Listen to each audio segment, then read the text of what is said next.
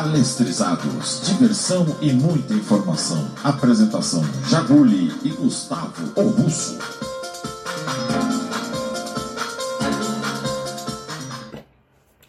O Palestrizados de hoje começa com um minuto de sabedoria ofertado pelo sensei Jaguli. Nunca, em hipótese alguma, em nenhum momento da sua existência, duvide da Sociedade Esportiva Palmeiras. Você pode se arrepender amargamente disso.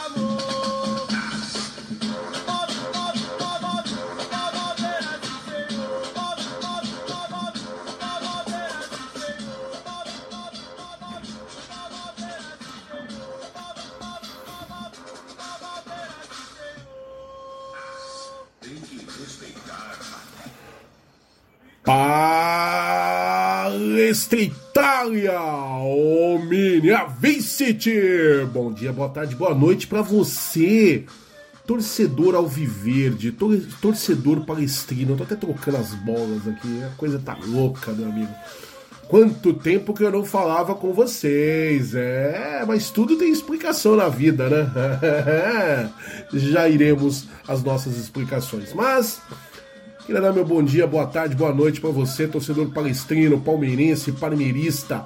Você que é deca campeão brasileiro, é você que é o primeiro campeão mundial. Você que é o maior campeão nacional. Afinal de contas, você tem 14 títulos nacionais.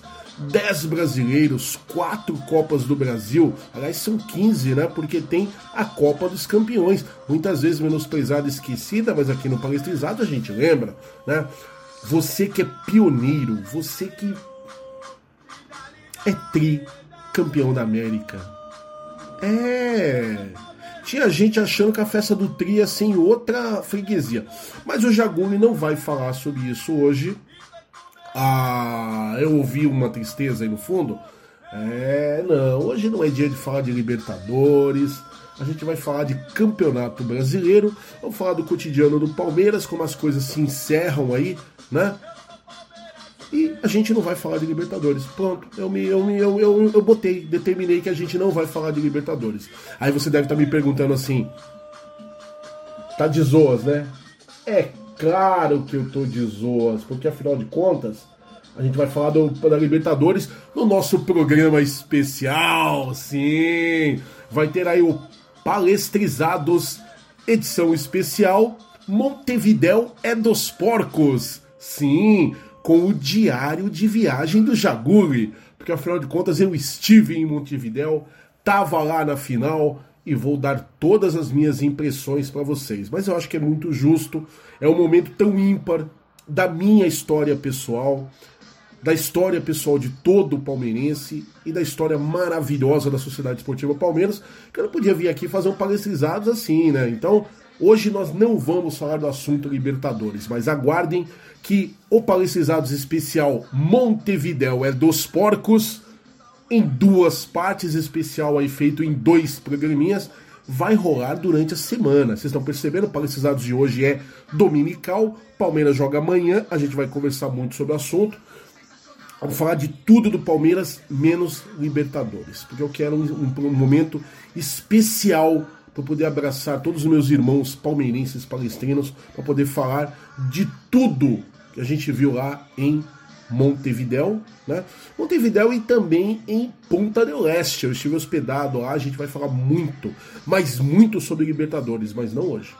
Ok? Então vocês estão todos convidados a acompanharem o programa Palestrizados Especial Montevidéu é dos Porcos com o diário de viagem do Jaguli, especial em duas partes, que vai rolar aí durante a semana então logo a gente prepare o material, colocaremos nas mãos competentíssimas do nosso querido Flávio Canuto e ele vai postar aí para vocês. Vou falar muito, mas muito de Libertadores, mas no momento certo, ok?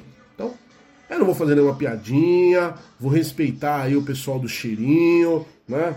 Não vou zoar Gambá, não vou zoar Bambi. Hoje, tá bom? Só hoje. Aguardem, aguardem, Montevidéu é dos porcos! Ah, meu Deus do céu, que viagem maravilhosa. Ah, bom, mas enfim, eu prometi que eu não ia falar, então a gente vai falar de Palmeiras, que já é um prazer inenarrável. Lembrando que eu sou o Jagulho Alviverde e você está sintonizado aqui porque você quer ouvir o Palestrizados, porque aqui nós estamos sempre energizados pelo Verdão. E como estamos? Ah, senhoras e senhores, meu Deus do céu, mas que vontade. Enfim. Enfim, calma, calma. Tudo tem seu momento. Bom, vamos falar de Palmeiras, vamos começar falando de história. Afinal de contas, história do Palmeiras permeia tudo. Permeia a tudo e a todos. Então, bora lá. E eu tô devendo aí uma semaninha para vocês, afinal de contas, por conta da minha viagem, né? Para quem não sabe, só dando esse pequeno detalhe, o Palestrizados deveria ter saído no último dia 27, dia da final da Libertadores. Não foi possível. A minha ideia era até tentar fazer alguma coisa num, num streaming, talvez passar alguma coisa direto do estádio, ao vivo, enquanto o jogo rolava, mas não foi possível. Né? É, em Montevideo a internet oscilou horrores. Vários amigos que também têm canais de mídia aí tiveram alguns problemas, não foi possível. Mas enfim, vocês não perdem por esperar, beleza? Mas aí, por estar lá em Montevidéu, não teve o palestrizado, estou devendo aí na nossa efeméride palestrizada uma semaninha para vocês, né, de atualizações. Mas vocês estão achando que eu vou deixar quieto? Mas não vou mesmo. Mas não vou mesmo. Pera aí, que vocês vão ter essa semana de volta. Vou devolver a semaninha de vocês. Afinal de contas, o Palestrizados foi ao ar da última vez no dia 20 de novembro. Então eu tenho aí uma efeméride palestrizada vitaminada que vai compreender o período entre os dias 21 de novembro e hoje, dia 5 de dezembro. Se segura aí que tem história para contar, meu amigo. Parece que é palestrino, sempre tem boas histórias para contar, então vamos lá. Efeméride palestrizada no ar, segura aí. Dia 21 de novembro, o Verdão tem um total de 19 atuações, são 10 vitórias, 4 empates e 5 derrotas, 40 gols marcados e 16 gols sofridos. Foi no dia 21 de novembro de 1920, na goleada por 5 a 0 sobre a Associação Atlética das Palmeiras. Curiosamente, o, o time que futuramente nos emprestaria o nome pelo Campeonato Paulista, o Palestra Itália teve quatro de seus tentos assinalados por um único jogador, ministro. Curiosamente, o Alviverde saiu como campeão dessa edição do estadual. Aquele foi o primeiro título da história da agremiação. Dia 21 de novembro de 1943, Palmeiras e Inter de Limeira disputaram um amistoso que valia a taça Nossa Senhora das Dores, em Limeira. Com certeza esse título foi erigido em minha homenagem. Tô cheio de dores, né? Tô parecendo um condor aqui, mas vamos lá. O Alviverde goleou o rival por 8 a 1. O detalhe é que cinco dos gols do Palmeiras foram marcados por apenas um jogador, Caxambu. Saudade dessa época que o jogador entrava em campo e representava, né? Mandava 3, 4, 5 bolas na rede. Foi no dia 21 de novembro de 1957, o último jogo do ponta esquerda, Rodrigues Tatu. 240 jogos e 131 gols. Vai vendo. Palmeiras 3, Botafogo de São Paulo 0 e Rodrigues marcou um gol em sua despedida. Dia 22 de novembro, o Verdão tem um total de 13 atuações, são 7 vitórias, 13 empates e 3 derrotas, 19 gols marcados e 10 gols sofridos. Foi no dia 22 de novembro de 1908, nascimento do zagueiro Carneira, outro monstro a marcar época com a camisa do Verdão. Dia 23 de novembro, o Verdão tem um total de 21 atuações, 10 vitórias, 6 empates e 5 derrotas, 44 gols marcados e 24 gols sofridos. Foi no dia 23 de novembro de 1931, nascimento do goleiro Valdir Joaquim de Moraes, saudoso professor Valdir Joaquim de Moraes, que além de ser um monstro no gol, monstro, nos deixou há relativamente pouco tempo, ele também criou, foi pioneiro, criou a preparação a, desculpa, a função de preparador de goleiros. Quando eu digo que o Palmeiras é pioneiro, os caras ficam aí de mimimi, né? Mas enfim. Só que se fosse para ouvir mimimi de rival, eu contratava um gato gago, Poumas. Foi no dia 23 de novembro de 2008, último jogo do zagueiro Rock Júnior. 207 jogos e 16 gols. Palmeiras 2, Ipatinga 0. Mas Rock Júnior, que foi um monstro de zagueiro, é uma pessoa extremamente muito simpática, eu tenho muita vontade de conhecê-lo, mas como comentarista, como gosta de falar umas groselhas a respeito do Palmeiras lá no Sport TV às vezes, hein? Rock, por favor, né? Eu não quero que você fique bajulando o Palmeiras, não é isso. Mas um pouquinho mais de respeito pelo clube que te projetou, viu? Por favor, é o mínimo. Nem acho que você faz de maldade, mas é um. São umas críticas meio ácidas, às vezes que a gente fica olhando assim e fala: caramba, Palmeiras não merece isso, né? Dia 24 de novembro, o Verdão tem um total de 21 atuações. São 11 vitórias, 4 empates e 6 derrotas, 41 gols marcados e 28 gols sofridos. Foi no dia 24 de novembro de 1909. Nascimento do goleiro Nascimento, outro ídolo a defender o gol do Verdão. Foi no dia 24 de novembro de 1945, engoleada por 8 a 2 sobre o Jabaquara, em partida amistosa no Porcoimbu. O jogador Lima Quarto marcou quatro vezes no duelo, sendo destaque do prélio. É. O fato curioso é que Lima Quarto era irmão de Eduardo Lima, eterno ídolo palmeirense que havia sido o último jogador até então a balançar as redes quatro vezes em um mesmo jogo pelo Verdão, dois meses antes em 11 de agosto daquele mesmo ano. Sensacional. Foi no dia 24 de novembro de 1970. Falecimento do zagueiro Caieira, outro monstro, como já dito. Dia 25 de novembro, o Verdão tem um total de 20 atuações, 9 vitórias, 3 empates e 8 derrotas, 35 gols marcados e 26 gols sofridos. Foi no dia 25 de novembro de 1962. Último gol do atacante Américo Murolo. Noroeste 0, Palmeiras 1. Eu conheci o rapaz uma vez, eu sei que essa curiosidade me veio na cabeça agora. Aqui no interior de São Paulo, que o pai dele, segundo o relato do próprio, né, foi muito amigo de Américo Murolo. E disse que o cara era monstro, mas monstro jogando. Um daqueles atacantes assim que jogavam fino da bola. Uma pena que algumas coisas não, não, a gente não tem registro. O Américo jogou numa época aí que a gente não tinha tanta profusão tecnológica quanto tem hoje, mas eu sempre ouço o nome do Américo Morogo com muito carinho. E esse senhor, né, fala aí com muita, com muita propriedade, diz que era um atacante dos bons. Dia 25 de novembro de 2018, adivinha? Alguém quem esquece qual é, que, que data foi essa? Pelo amor de Deus, eu tava comemorando lá no ABC, velho. Palmeiras campeão brasileiro, nosso último brasileirão levantado. Vasco 0, Palmeiras 1, lá em São Januário. É. Dia 26 de novembro, o Verdão tem um total de 16 atuações, 6 vitórias, 4 empates e 6 derrotas, 32 gols marcados e 23 gols sofridos. Foi no dia 26 de novembro de 1961 a vitória por 5 a 1 sobre a Portuguesa Santista pelo Paulistão daquele ano, 61, coroou a consagração de Vavá, o peito de aço. O jogador vinha fazendo gols importantes na temporada e nesta partida balançou as redes incríveis quatro vezes.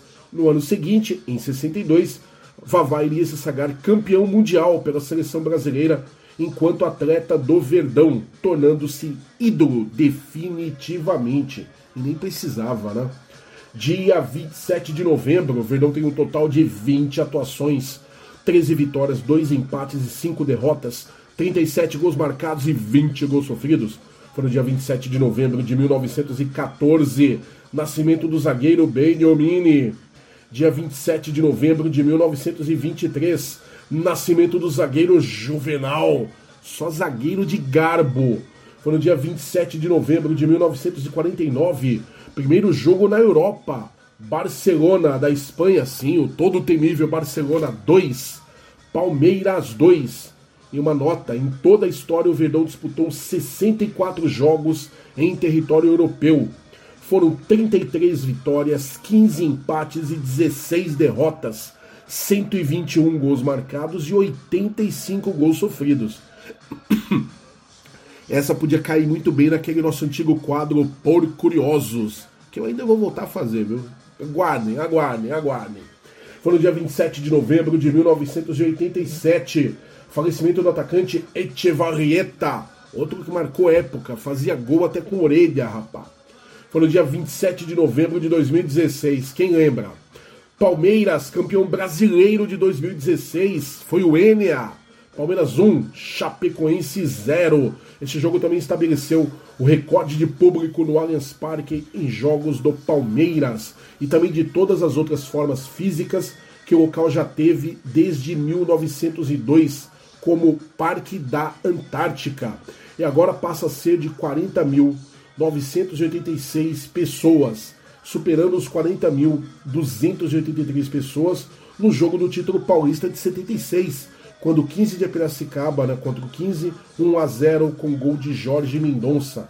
Eu lembro também, a gente lembra com muita tristeza, que esse foi o último jogo da delegação da Chapecoense, que aí no dia seguinte embarcaria para aquela final na Colômbia, seria a final da Copa Sul-Americana contra o, o América né, Nacional, o Atlético Nacional, aliás e nunca chegaram ao seu destino. Né? O avião caiu, vários perderam a vida. Esse episódio marcou muito, acabou tirando muito da nossa alegria aí pelo, pelo Enia, pelo título. E a gente sempre lembra com muito carinho, muita consternação, muito respeito com essa perda absurda, essa tragédia, uma das maiores tragédias aí ocorridas no mundo do futebol. Né? E a parte boa é que nasceu uma amizade muito bacana entre Palmeiras e Chapecoense. Chapecoense que infelizmente sendo rebaixado esse ano, mas a gente tenho certeza que contou aí com o apoio, com a simpatia dos palmeirenses para escapar, enfim. Mas dias melhores hão de vir para nossa Chape. E aí eu só digo o seguinte: Oh, vamos, vamos, Chape! Vamos, vamos, Chape! Eu lembro que essa semana foi muito triste, na semana do corrido. Mas enfim, bola pra frente. E também no dia 27 de novembro, também em 2016, a gente comemora a Libertadores 2021. Mas eu disse que eu não ia falar de Libertadores, né? Eu falei que eu não ia falar, não ia falar. Eu só vou falar contra quem, como foi, como é, no Palestrizados Especial. Então, vai lá, Palestrizados Especial em duas partes Montevidéu é dos porcos, com o diário de viagem do Jaguli. É, senhoras e senhores. Dia 28 de novembro, o Verdão tem um total de 15 atuações. São 6 vitórias, 3 empates e 6 derrotas. Verdão marcou 25 gols e sofreu 20. Foi no dia 28 de novembro de 1940, nascimento do meia peruano Alberto Gadiardo. Foi no dia 28 de novembro de 1962, Último jogo do ponta esquerda Romeiro, 116 jogos e 63 gols. Palmeiras 2, Portuguesa 2. E teve um gol de Romeiro, que era um monstro batendo falta, vocês não têm ideia. Dia 29 de novembro, o Verdão tem um total de 17 atuações, 13 vitórias e 4 derrotas. O Verdão anotou 48 gols e sofreu 23. Foi no dia 29 de novembro de 1931 Último gol do atacante Heitor, o maior artilheiro da história do Palestra Palmeiras. Palestra Itália 6, Ipiranga 1. Foi no dia 29 de novembro de 1948 49, perdão. Último gol do volante Túlio, Copenhagen Bold Club da Dinamarca 4, Palmeiras 3. Bacana esse nome, hein? Copenhagen Boat Club. É, vai pensando. No dia 29 de novembro de 1995, estreia do zagueiro Rock Júnior, Palmeiras 2. Pa... Não, perdão, Sport 2, Palmeiras 3. Agora sim, estreia do Rock Júnior, Sport 2, Palmeiras 3. Foi no dia 29 de novembro de 2009, golaço do Diego Souza no meio de campo. Palmeiras 3, Atlético Mineiro 1. Esse jogo só tem uma coisa muito triste, eu não estava lá, porque foi um golaço mesmo do Diego Souza. Ele meteu, viu o goleiro adiantado, meteu do meio campo e adivinha, ela foi morrer lá dentro. Dia 30 de novembro, o Palmeiras entrou em campo 18 vezes. 9 vitórias, 5 empates e 4 derrotas. 24 gols marcados e 17 gols sofridos. Foi no dia 30 de novembro de 1997. Último jogo do volante Amaral. Amaralzinho Coveiro. 244 jogos e um único gol. Palmeiras 3, Atlético Mineiro 1. E quem não lembra do dia que o Amaral fez gol? Contra o Grêmio na Libertadores em 95, meu amigo, aquilo foi muito legal. Foi no dia 30 de novembro de 1999, o último jogo do atacante Evair, matador Evair, 245 jogos e 126 gols. Manchester United 1, Palmeiras 0, num dos jogos mais roubados da história. O Alex empatou o jogo, viu? Quem tem dúvida é só assistir o VT do jogo. O Alex empatou o jogo dia 30 de novembro de 2001, falecimento de Ademar Pantera, outro atacante monstro. E aí começamos dezembro, dia 1 de dezembro, o Verdão entrou em campo 15 vezes. 8 vitórias, 2 empates e 5 derrotas, 32 gols marcados, 19 gols sofridos. Foi no dia 1 de dezembro de 1946, último gol do atacante uruguaio Veidia Adôniga. Botafogo 0, Palmeiras 3. Foi no dia 1 de dezembro de 1990. Último jogo no atacante Mirandinha. 140 jogos e 63 gols. Grêmio 2, Palmeiras 0. Foi no dia 1 de dezembro de 1995. Último gol de Flávio Conceição, que é um cara boníssimo. Um abraço para você, Flávio Conceição. Botafogo da Paraíba 0, Palmeiras 5. Dia 1 de dezembro de 1996. Último jogo do volante Flávio Conceição. 142 jogos e 7 gols. Palmeiras 1, Grêmio 0. Dia 2 de dezembro, o Verdão tem um total de 15 atuações em toda a história. São 10 vitórias e 5 derrotas. 47 gols marcados, 19 gols sofridos. Foi no dia 2 de dezembro de 1928. Heitor marca duas vezes contra o Ipiranga, sim, aquele com Y, na goleada por 9 a 1 e soma 16 gols do Paulistão de 1928, sagrando-se artilheiro da competição pela segunda vez. Foi no dia 2 de dezembro de 1938, nascimento do atacante argentino Artini. Dia 2 de dezembro de 1947, nesse dia, o Alviverde goleou o Miramar do Uruguai por, 2, por 8 a 2, 8 a 2, em partida amistosa. O palmeirense Lula foi responsável por quatro dos gols do Verdão na partida. Ah, Uruguai, que como diria Vinícius Bellini, explicaremos isso futuramente, tá no meu coração eternamente. Ah, Uruguai, Uruguai, meu Deus do céu. Quer entender por quê? Assiste o nosso programa especial, Palestrizados Especial Libertadores em duas partes. Montevidéu é dos porcos, com o diário de viagem do Jaguri. Ai, meu Deus, dia 2 de dezembro de 1984, o último jogo do zagueiro Luiz Pereira, 576 jogos e 36 gols. Palmeiras 0, Santo André 1. Foi no dia 2 de dezembro de 2007, o último jogo do atacante Edmundo, 223 jogos e 99 gols. Pô, Edmundo, faltou umzinho pro centésimo. Palmeiras 1, Atlético Mineiro 3. E Edmundo marcou um gol em sua derradeira partida. Foi no dia 2 de dezembro de 2015, adivinha? Palmeiras, campeão da Copa do Brasil 2015. Palmeiras 2, Lambari da Vila 1, campeão nos pênaltis por 4 a 3. Foi no dia 2 de dezembro de 2018, Palmeiras 3, Vitória 2. Esse jogo estabeleceu o recorde de público do Allianz Parque em jogos do Palmeiras e também de todas as outras formas físicas que o local já teve desde 2002, como Parque Antártico, agora passa a ser de 41.256 pessoas, superando os 40.986 pessoas do jogo do título do Brasileiro de 2016. vai vendo, contra a Chapecoense. 1 a 0 com gol de Fabiano. O recorde de forma física antiga do estádio Palestina Itália era de 40.283 pessoas no jogo do título paulista de 76, quando o 15 de Piracicaba 1 a 0 com gol de Jorge Mendonça. Vai anotando aí, não se confunde não. Dia 3 de dezembro, o Verdão tem um total de 20 jogos, 6 vitórias, 7 empates e 7 derrotas, 31 gols marcados e 30 gols sofridos. Foi no dia 3 de dezembro de 1916. Primeiro gol do atacante Heitor, ele, maior artilheiro da nossa história. Palecitária 4, Associação Atlética das Palmeiras 1, que é o time, inclusive, que nos emprestaria o nome no futuro.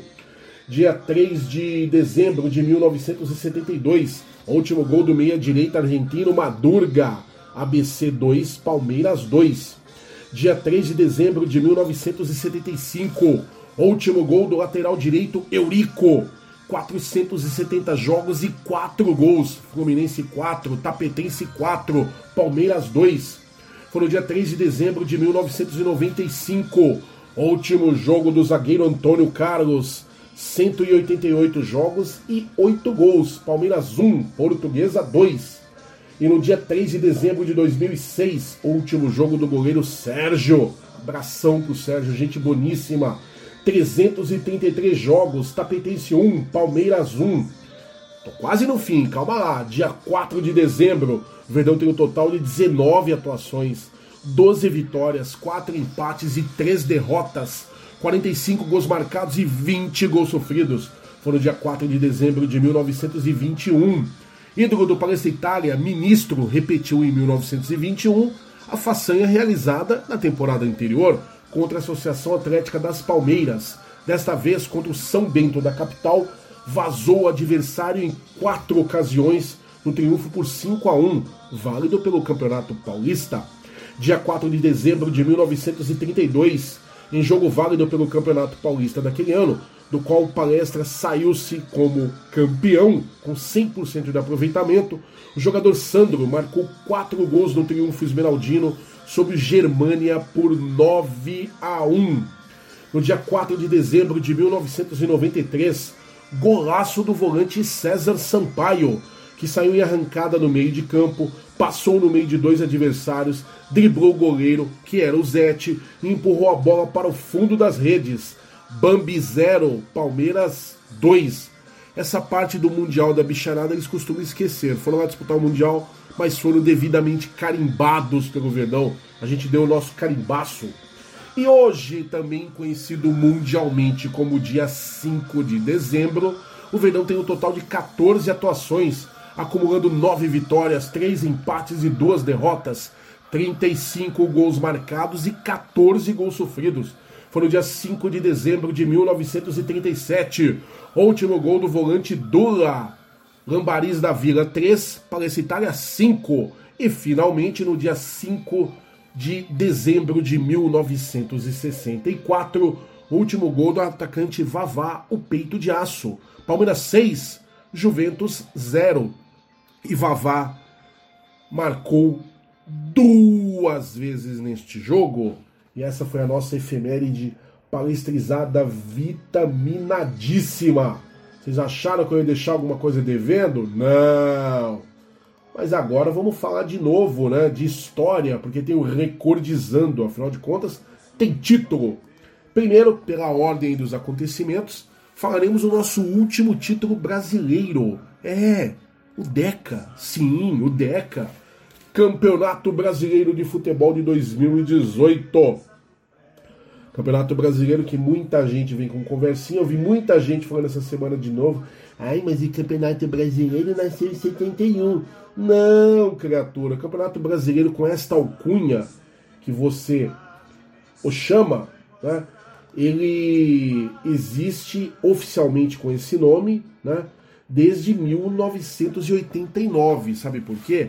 Porque antes ele já se chamou Taça Brasil de 59 a 68, Torneio Roberto Gomes Pedrosa, o Robertão, em 67, se chamou Taça de Prata de 68 a 70, se chamou Campeonato Nacional de Clubes de 71 a 74, se chamou Copa Brasil de 75 a 79. Detalhe, todos nomes oficiais. Estão lá nos troféus estão nos regulamentos de cada campeonato com esse nome, ok? Se chamou Taça de Ouro de 80 a 83. Inclusive a, a, a Série B, na né, segunda divisão, era chamada de Taça de Prata, óbvio.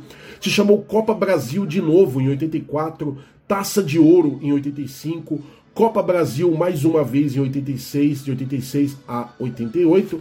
Lembrando que em 87 e 88 o nome oficial era Copa Brasil, mas ficou conhecido como Copa União, né, que é o um nome fantasia. Na Taça de Prata de 68 a 70, o nome oficial era Taça de Prata, mas ficou conhecido pelo seu nome antecessor, que era Torneio Roberto Gomes Pedrosa. Ainda foi usado, mas o nome oficial era Taça de Prata. Aí, meu irmão, em 89, aí sim, você pode dizer que o nome é Campeonato Brasileiro Série A. Esse é o nome oficial. Até o presente. Fora, em 2000, que o nome foi é, colocado como Copa João Avelange. Então vai aprender primeiro sobre história, depois você vem falar bobeira. Mas enfim. Sobre o Campeonato Brasileiro de 2018, bem fresquinho, faz aí três aninhos que nós conquistamos o título. Já tô com saudade, quero conquistar de novo. Tô afim do Endeca, certo? Foi a 62 edição da principal divisão do futebol brasileiro. A disputa teve o mesmo regulamento dos anos anteriores, ou seja, o sistema de pontos corridos. Houve pausa durante a Copa do Mundo de 2018, né, realizada entre 14 de junho e 15 de julho, já que a Copa foi lá na Rússia. Né? Essa foi a edição com mais clubes nordestinos da história dos pontos corridos, com quatro representantes: Bahia, Ceará, Esporte e Vitória. Desde 2001, quando o campeonato ainda era disputado por sistema misto e contava com 28 participantes, o Nordeste não tinha quatro clubes na elite. Curioso, né? Por sua vez, o Sudeste foi a região com mais representantes, 11 no total, enquanto o Sul contou com cinco times na competição. O título foi definido na penúltima rodada. O Palmeiras conquistou seu décimo título brasileiro após vencer o Vasco da Gama em São Januário por 1 a 0. Quem lembra? Gol do Deivinho. Jogada maravilhosa lá do Ian Bigode, acabou se lesionando, né? Lesionou seriamente o joelho mas a bola sobrou pro menino Daverson. Tá pegando as manias de fazer uns gols decisivos aí, mas depois a gente fala sobre Daverson, porque, né, enfim, né, né, E aí o Palmeiras campeão. Além do campeão, o Cheirinho, Chorolado, o Grêmio se classificaram diretamente à fase de grupos da Copa Libertadores da América de 2019, além do, das Marias, que foram campeãs da Copa do Brasil. Após o término do campeonato, o Atlético Paranaense conquistou a Copa Sul-Americana e também se garantiu na fase de grupos da Libertadores. Coisa que está acontecendo esse ano também, né? O Atlético Paranaense de novo ganhando a Sul-Americana.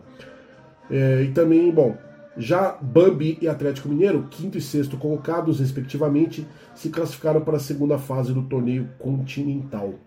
Vou falar dos participantes, que a gente já fala também da ordem né, é, de classificação. Vamos ver se eu tenho aqui, que eu acho que aqui, tá aqui embaixo. Então vamos lá. Pela ordem de classificação, a gente vai ficar sabendo os participantes. Primeiro colocado, Palmeiras com 80 pontos. O segundo, Cheirinho com 72. Terceiro, Chorolado com 69. Grêmio com 66. Bambi com 63. Atlético Mineiro com 59. Atlético Paranaense com 57. Marias com 53, Botafogo com 51, Lambari com 50, Bahia com 48, Tapetense com 45, Gambá com 44, Chapecoense com 44, Ceará com 44, Vasco da Gama com 43, e aí os quatro últimos rebaixados daquele ano, América Mineiro com 40, o Spó com 39, Vitória com 37 e o Paraná lanterna no campeonato com 23 pontos. A campanha do campeão foi a seguinte: Palmeiras 38 jogos, 23 vitórias, 11 empates e 4 derrotas. 64 gols marcados, 26 gols sofridos. O jogo do título: Vasco 0, Palmeiras 1. Pelo Campeonato Brasileiro de 2018, 37 rodada, no dia 25 de 11 de 2018. Em São Januário, Rio de Janeiro, para um público de 21.066 pagantes. Juiz Rafael Trace, do Paraná. Palmeiras foi a campo com Everton, Mike, Luan, Gustavo Gomes e Diogo Barbosa. Felipe Melo, Bruno Henrique, Lucas Lima, substituído por Gustavo Scarpa aos 23 do segundo tempo. Uh, Dudu e William, substituído por Jean aos 29 do segundo tempo. Borja, substituído por Davidson aos 14 do segundo tempo. O técnico Luiz Felipe Scolari, ele, o Felipão. O gol Davidson aos 27 do segundo tempo. Depois de uma jogada maravilhosa do William Bigode, acabou se lesionando, enfim. Né? ficou um tempão e depois para se recuperar do joelho, mas o Davidson pôs para dentro. E aí na sequência vamos falar de outro título brasileiro do Palmeiras, o Enia, conquistado em 2016. É, senhoras e senhores. Aí pela ordem, vamos falar agora do Enia, Campeonato Brasileiro de Futebol de 2016, competição organizada pela Federação Brasileira de Futebol, Confederação Brasileira de Futebol, CBF, né?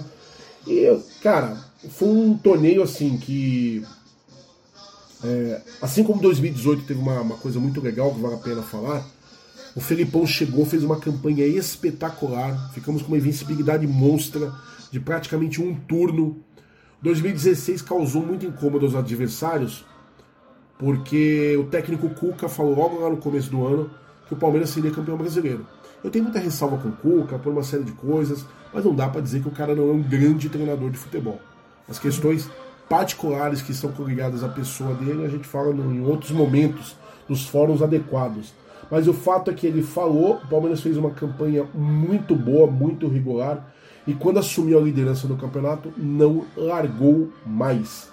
Campeonato Brasileiro de 2016, Palmeiras primeiro colocado com 80 pontos, os Lambaris com 71, o Cheirinho com 71, Atlético Mineiro com 62, o Botafogo com 59, Atlético Paranaense com 56, Gambá com 55, Ponte Preta com 53, o Grêmio com 53, Bambi com 52, a Chapecoense com 52, o, as Marias com 51, Tapetense com 50, o Esporte com 47, Curitiba com 46, Vitória com 45, e aí a zona de rebaixamento, os Arrogantes, o Arrogante Chorolado com 43, Figueirense com 37, Santa Cruz com 28 e o América Mineiro lanterna no campeonato com 28 pontos. A campanha do campeão. É, deixa eu pegar aqui. Aqui. 38 jogos, 24 vitórias, 8 empates e 6 derrotas, 62 gols marcados, 32 gols sofridos. O jogo decisivo do Campeonato Brasileiro 2016, Palmeiras 1, Chapecoense 0, né? pelo Campeonato Brasileiro 2016, 37 rodada, título conquistado com uma rodada de antecedência, assim como em 2018.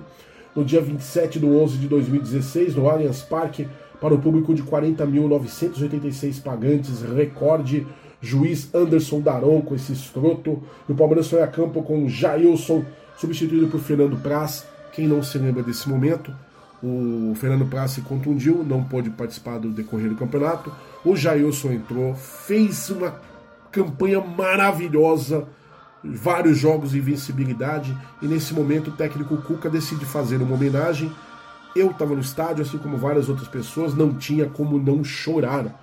Jailson saindo, Fernando Praz entrando, e a nossa lágrima, a nossa lágrima escorrendo, a nossa emoção caindo ali no, Allianz Parque. Então, Jailson substituído por Fernando Praz, Fabiano substituído por Gabriel, Edu Dracena, Vitor Hugo e Zé Roberto, Tietê substituído por Thiago Santos, Jean e Moisés, Dudu, Roger Guedes e Gabriel Jesus, o técnico Cuca. E o gol em questão, Fabiano, aos 25 do primeiro tempo, marcou para o Palmeiras e era o NA garantido.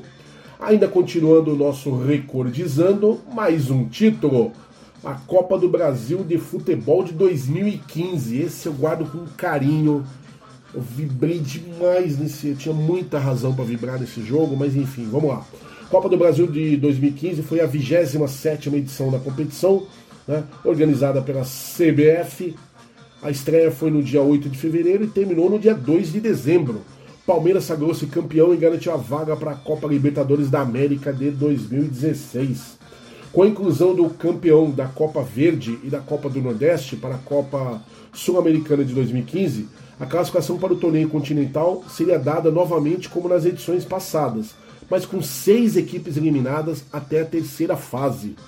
Caso as 16 melhores equipes da fase da Série A não sejam suficientes para completar as seis vagas, né, se não fossem, né, os quatro melhores classificados da Série B completariam as vagas. Se ainda assim não fossem suficientes, seriam convidados os clubes rebaixados na Série A. Isso é um regulamento meio doido, né? Mas a Copa do Brasil é legal porque ela é muito democrática, afinal, apesar dos pesares. Bom, os participantes daquela edição foram do Acre, Rio Branco e o Atlético Acreano, de Alagoas, o Coruripe, o CRB e o Murici, do Amapá, o Santos, do Amazonas, o Nacional e o Princesa dos Solimões, da Bahia, o Bahia, Jacuipense e Vitória da Conquista, do Ceará, o Ceará, Fortaleza e Icasa, do Distrito Federal, o Lusitânia e o Brasília, do Espírito Santo, Estrela do Norte e o Real Noroeste, do Goiás, o Atlético Goianiense, o Goiás e o Anapolina, do Maranhão, Sampaio Correia Motoclube, do Mato Grosso, Cuiabá, Luverdense, Selvi, do Mato Grosso do Sul, Sene e o Águia Negra, Minas Gerais, o América Mineiro, Boa Esporte, Tupi e o Vila Nova, do Pará, Remo, Paysandu, Independente do Paraná, aliás, Independente do Pará, perdão, da Paraíba, Botafogo da Paraíba e o Campinense, do Paraná, Londrina, Maringá, Curitiba e Atlético Paranaense, do Pernambuco, Esporte, Náutico e o Salgueiro, do Piauí, o River e o Piauí, do Rio de Janeiro, Cheirinho, Vasco da Gama, Cabo Friense, Boa Vista e Madureira, do Rio Grande do Norte, o América de Natal, Globo e o Alecrim, do Rio Grande do Sul, Grêmio, Brasil de Pelotas, Caxias e o Lajeadense, de Rondônia, o Vinhena, de Roraima, o São Raimundo, de Santa Catarina, Figueirense, Joinville e a Chapecoense, de São Paulo, Ituano, Lambari, o, o time mais fantástico do mundo, que é o Palmeiras e o Capivariano, e o Santo André, perdão, do Sergipe, Confiança e o Amadense, e de Tocantins, o Interporto.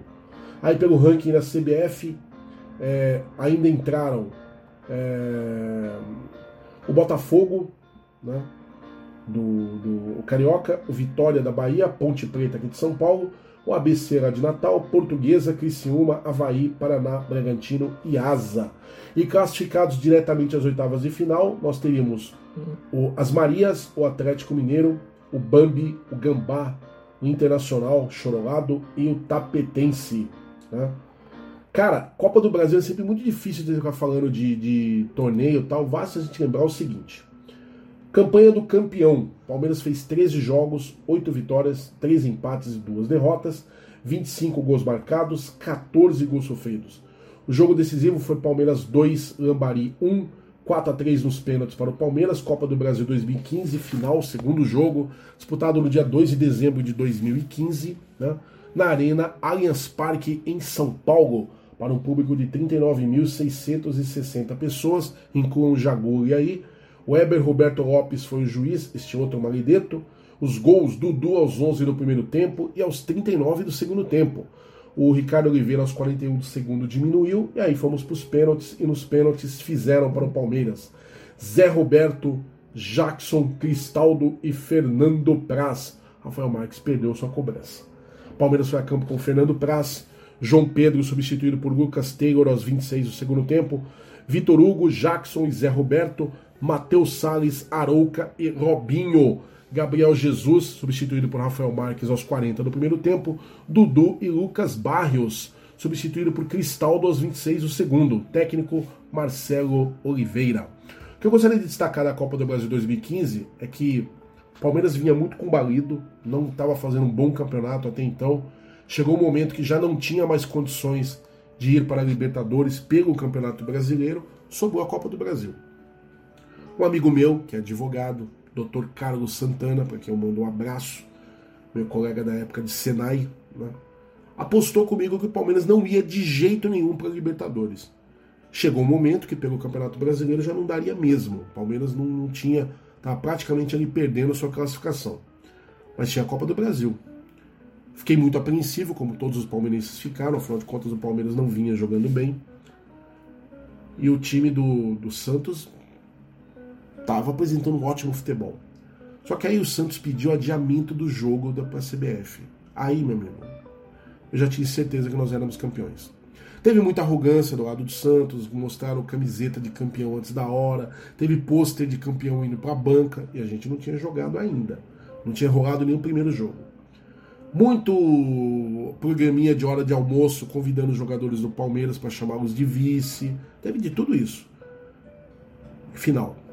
Primeiro jogo, o Palmeiras, o Palmeiras perde de 1 a 0. Teve um pênalti escandaloso que não foi dado no Lucas Barrios, só para avisar. E no finalzinho ali, o Nilson, atacante do Santos, perdeu um gol. Driblou o Fernando Praz, o gol ficou escancarado e chutou para fora. Era um indício, né? Como eu digo, sinais, meu amigo. Sinais, você precisa interpretá-los e saber viver com eles. Segundo jogo, o Palmeiras se inflamou, jogadores pegaram toda aquela chacota, levaram para campo. O Palmeiras abriu 2 a 0 que já era um resultado mais do que suficiente para nós. Só que o Santos ainda chegou a diminuir. E nos pênaltis, a gente sabe que o resto, história. Fernando Praz correu, bateu e é título. Palmeiras campeão da Copa do Brasil 2015. Foi o nosso tri da Copa do Brasil. É isso, o resto é história. Lembra que eu falei para vocês lá no comecinho do Palestrizados? Jamais menospreze o Palmeiras. Você pode se dar muito mal fazendo isso. Não canta papo antes da hora, não imprime pôster, não faz revista. Joga, joga e seja melhor que o Palmeiras. Aí você vai ser campeão, vai poder tirar sarro, vai poder comemorar seu título. Antes do apito, Inclusive, nós temos uma lição recente sobre isso, que eu vou contar para vocês no nosso Palestrizados especial, em duas partes, vai rolar aí durante a semana, né? Palestrizados especial Libertadores. É, Montevidéu é dos porcos. Com o diário de viagem do Jaguli. Não percam. Vocês vão ter outra, outra lição dessa. Não comemora antes da hora. Com Palmeiras, não, tá? Não faz isso que você pode dar zica. Bom, garganta cansada aqui, mas eu vou deixar para quem fala tão bem quanto eu, Gustavo Russo, o europeu palmeirense mais caipira que eu conheço, vai falar um pouquinho dos jogos aí da última semana, né? Porque do dia 20 para cá o Palmeiras praticamente fez três jogos de Campeonato Brasileiro, só ele que nós vamos falar, a gente não fala de Libertadores hoje, tá? Libertadores é proibido aqui. Então, vamos a eles, pela ordem. Vamos pegar aqui nossa tabelinha.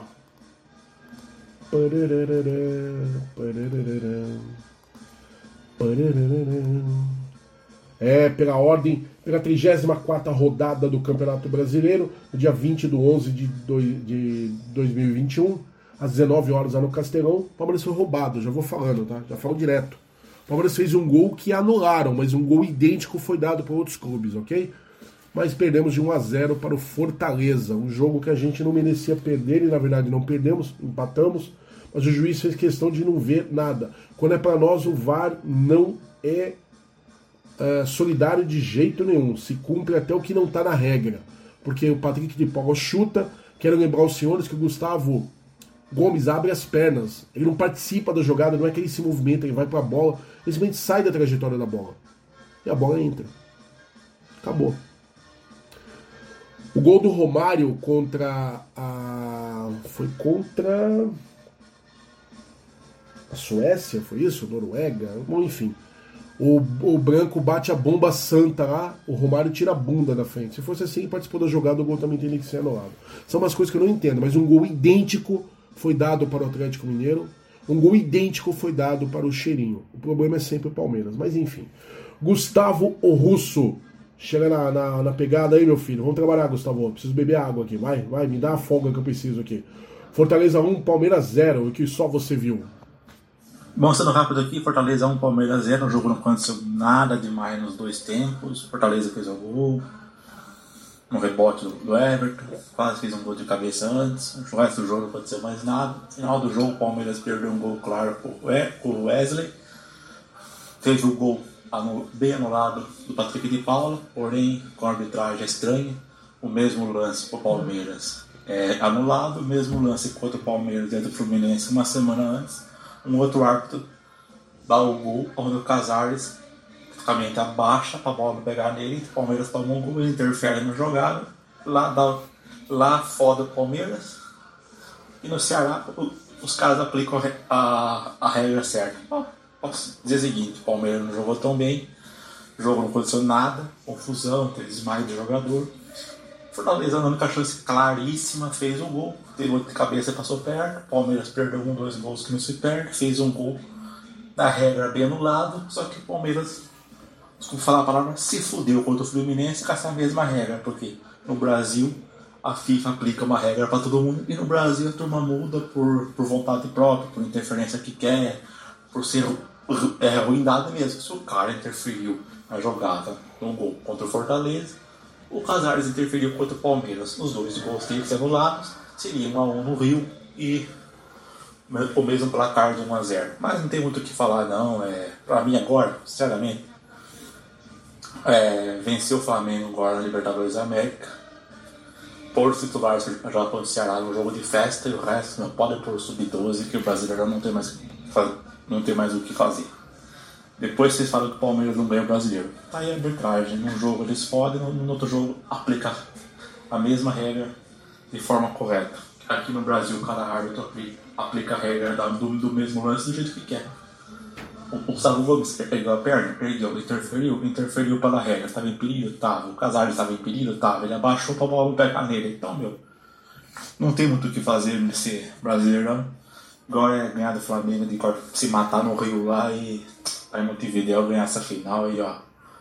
Um abraço e férias para todo mundo. Caso não venha ganhar do Flamengo, pode ser o seguinte: não vai ganhar do Cuiabá porque vão estar de, com o saco cheio conseguiu uma pontuação contra o Paranaense lá, ou vence o Ceará em casa e ó, férias e limpeza no elenco, porque já deu. Bom, vocês notaram duas coisas no áudio do Gustavo. Primeiro, o Gustavo discorda de mim, normal, respeito. Gustavo acha que o gol foi anulado justamente, eu não acho. Não vejo participação na jogada. A gente cansou de ver gol assim ser validado. Se o Gustavo Gomes tocasse na bola, se o Gustavo Gomes se projeta em direção à bola, a bola veio na direção dele, ele simplesmente abre as pernas e a bola passa. Ele tá sim no impedimento.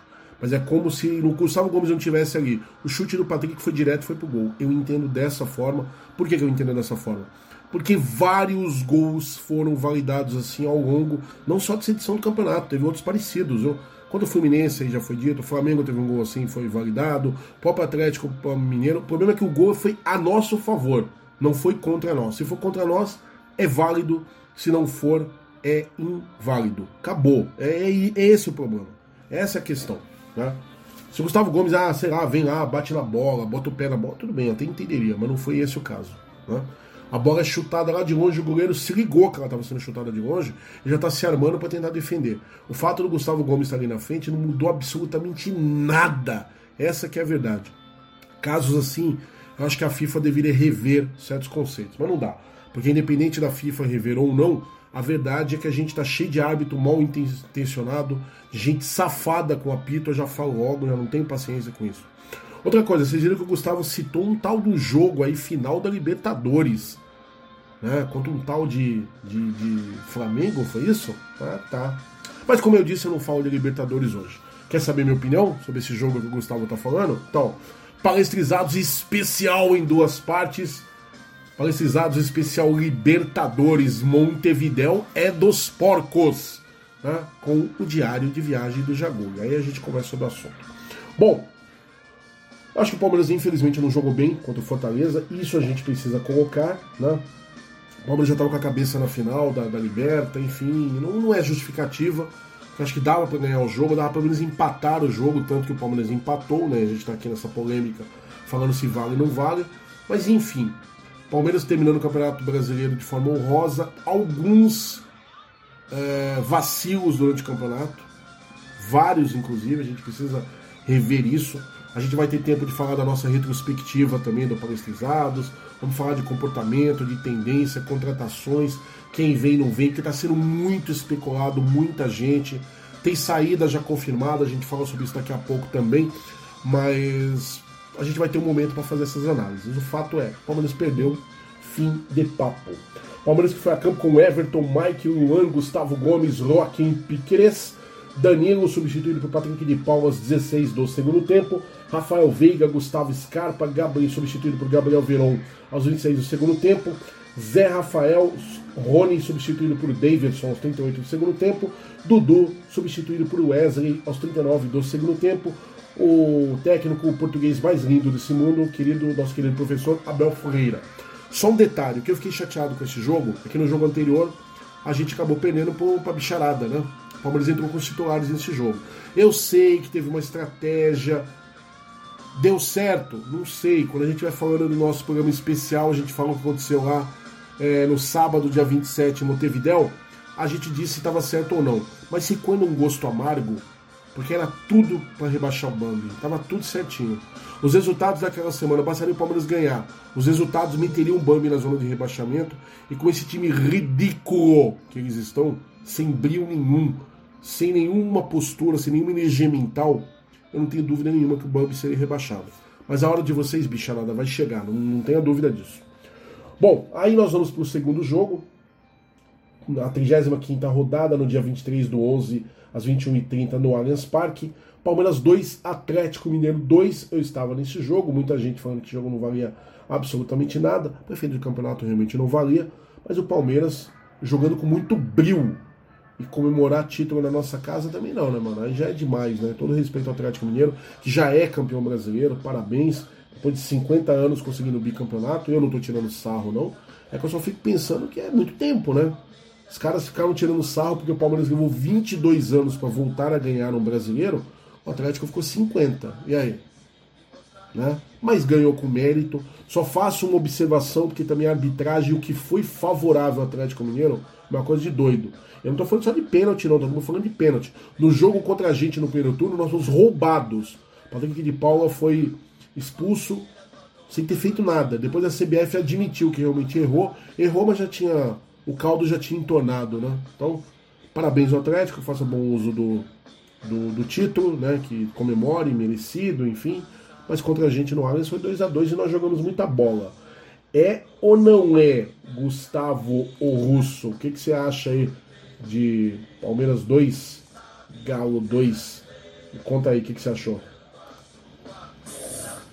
Bom, Palmeiras 2, Atlético Mineiro 2, um jogo que eu não achava que ia ser tão polêmico, tão tão intenso. Pensei, ah, Palmeiras vai levar de boa, o Atlético Mineiro vai tentar vencer o jogo e matar o campeonato de vez, mas não, o Palmeiras, o reservão aí, deu muito trabalho, mereceu ganhar um jogo em vários momentos. Belo gol do Wesley, ele já tinha perdido um gol antes, abriu o placar que a na belo gol do Davidson, que jogou muito bem. No erro do Patrick de Paulo do pênalti, mas o Palmeiras teve a sorte de sair o escanteio e saiu o gol. Tomou o primeiro gol, falha de marcação da zaga, um pouco de falha do Jailson que espalma a bola no pé do cara. Segundo gol, belo chute do Hulk, mas o Nacho estava quase em cima do Jailson, a 5 metros impedimento e o ninguém falou nada na transmissão, ninguém, ninguém mostrou replay. Os dois, três replays que mostraram foi só na câmera, no, na direção do chute. Nenhuma câmera pegou a parte ampla. Depois de muito tempo, algumas transmissões, algumas câmeras do, de empresas que tem no Allianz Parque, lá, tanto da Premiere, que, não, que mostrou bem depois, e de outras é, canais que passam o jogo, conseguiram uma câmera aberta do, alto e viram que o Nacho estava um quilômetro na frente. Ele tirou o corpo quando a bola passou para a bola ir pro gol, porque se, se ele fica parado lá, a bola batia nele, podia entrar? Podia entrar, mas ninguém falou nada. Aí, né, o pessoal da arbitragem da, da TV da de pau falar que interferiu, como não interferiu, estava impedido, como foi falado. Se ele não tira o corpo, pegava nele. Mas o resto, o Palmeiras fez muito bem, perdeu gols não sofreu tanto assim com o Atlético Mineiro em alguns momentos, mas para mim a vitória do Palmeiras não seria tão é, estranho assim. O time foi bem, não teve culpa no segundo gol, a culpa foi do árbitro de arbitragem que é ridícula. Primeiro gol, falha de marcação, o Palmeiras fez dois belos gols, feito muito mais. Se somente o Vitor Luiz no final do jogo, no cruzamento do Breno Lopes, um pouco mais de, de calma na finalização ele, pegou certo deixava, só que ele pegou embaixo da bola. Se ele pega mais em. mais em. mais certeiro, fatalmente ele faria o gol. Mas Palmeiras o que importa mesmo agora é vencer Libertadores da América. Se Deus quiser, e cumprir tabela nos, nas últimas três rodadas do Brasileiro, Cuiabá fora, Atlético Paranaense fora e fechar com o Ceará em casa. Caso não aconteça o título contra o Flamengo, consegue mais 3, 4 pontos aí dos últimos três jogos e férias para todo mundo, uma limpeza no elenco, porque tá precisando mesmo. Bom, como vocês já perceberam, o Gustavo havia gravado esse, esse, essas análises para o jogo de semana passada que não aconteceu. E o Gustavo ainda citando uma tal de uma Libertadores ali. Bom, depois a gente fala sobre Libertadores. Quer ouvir? Então, vocês estão convidados para o programa especialíssimo Palestrizados Especial Libertadores em duas partes. Montevidéu é dos porcos. Beleza? Com o diário de viagem do Jaguri, já falei. Muito colega ficou sabendo que eu fui para o Uruguai. Não quero dar spoiler, não, mas muita gente me procurando, me cobrando. É, e aí agora? Como é que vai ser o palestrizado? Vocês vão saber aí no especial em duas partes, ok? Bom, enfim. É o que eu tô falando, por isso que eu falo, a arbitragem pro Palmeiras é sempre diferente, né? A nosso favor não dá. Ah, mas o Gustavo Gomes estava impedido, o cara chutou e ele abre as pernas, a bola passa. Então, ah, porque ele tá impedido. É. E o gol do, do Atlético Mineiro? Foi regular. Detalhe, o Nath Fernandes não só tá impedido, como há uma jogada diferente, porque se você vê a, o replay, a hora que o Hulk chuta, ele tá indo em direção à bola. Ah, mas ele sai na frente para não bater na. Ué, é a mesma coisa, se contra a gente a nosso favor não vale, contra a gente não deveria valer também. Né? Então, sem conversa. O Atlético Mineiro veio achando que, que, que o café ali estava pronto já, que o Palmeiras era café pequeno, porque estava entrando com as reservas, e deu muito gosto de ver alguns jogadores atuando, porque jogaram com muita raça, muita vontade. O Palmeiras, na verdade, moralmente para mim ganhou o jogo, né? mas enfim, partidaço do Renan, partidaço do Kusevich, partidaço do Danilo, né, do Danilo Barbosa, por incrível que pareça, elogiei nesse, nesse jogo, atuou bem. O Matheus Fernandes entrou no lugar do Gabriel Menino, mostrou serviço também. O Wesley incomodando demais a defesa dos caras, tanto que fez um belo gol. É, enfim, né? Palmeiras mostrando que, mesmo com, com o chamado time reserva, se tivesse aí alguns detalhes que nós não, não, não prestamos atenção, a gente poderia ter ido mais longe do Campeonato Brasileiro. Daríamos muito mais trabalho. Palmeiras perdeu uns jogos bobos, perdeu uns pontos muito bobos. Dava inclusive para ser campeão brasileiro. Meu, meu modo de entender. Mas agora já foi. Palmeiras que foi a campo com Jailson, Marcos Rocha, Renan Kusevich, Jorge substituído por Victor Luiz aos 27 do segundo tempo. Patrick de Paula, Danilo Barbosa, Gabriel Menino substituído por Matheus Fernandes aos 28 do segundo tempo. Wesley substituído por William aos 32 do segundo tempo. Daverson, Gabriel Verão substituído por Breno Lopes aos 27 do segundo tempo. Técnico João Martins. Por quê? Porque o Abel Ferreira teve um compromisso no dia 27, parece que lá no Uruguai, então ele abriu mão ali de comandar o time, o time reserva. Né? Não, dessa vez eu não vou falar do, do, do especial porque eu tô vendo que eu tô sendo repetitivo. Tem uma galera que não tá curtindo já, né? Como assim? Como assim eu devia falar em respeito ao Ibope? Então tá, eu falo, você quer ouvir? Então tá bom, vai ter o Palestrizados especial em duas partes. Especial Libertadores, Montevidéu é dos porcos em duas partes. Se prepara que já tá saindo do forno. É isso. Aí o nosso terceiro jogo, um jogo já pós o que ocorreu aí no sábado, dia 27, que a gente vai comentar. Palmeiras também precisando entrar com o time reserva.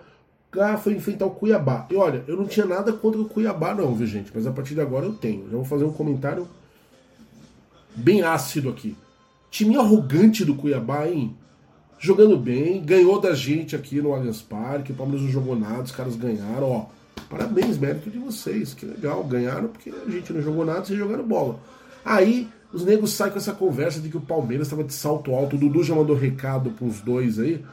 Né? Eu não posso dizer exatamente o que o Dudu falou, mas eu também acho que o Dudu tem que mandar a merda mesmo. Né? E. Aí os caras tudo arrogantão lá, velho, que absurdo. Bom, enfim. O Palmeiras só ganhou de 3 a 1 com três golaços, essa que é a verdade. E Gustavo Russo vai falar um pouquinho sobre isso para a gente encerrar aí a nossa análise do placar palestrizado. Então faz favor aí, Gustavo.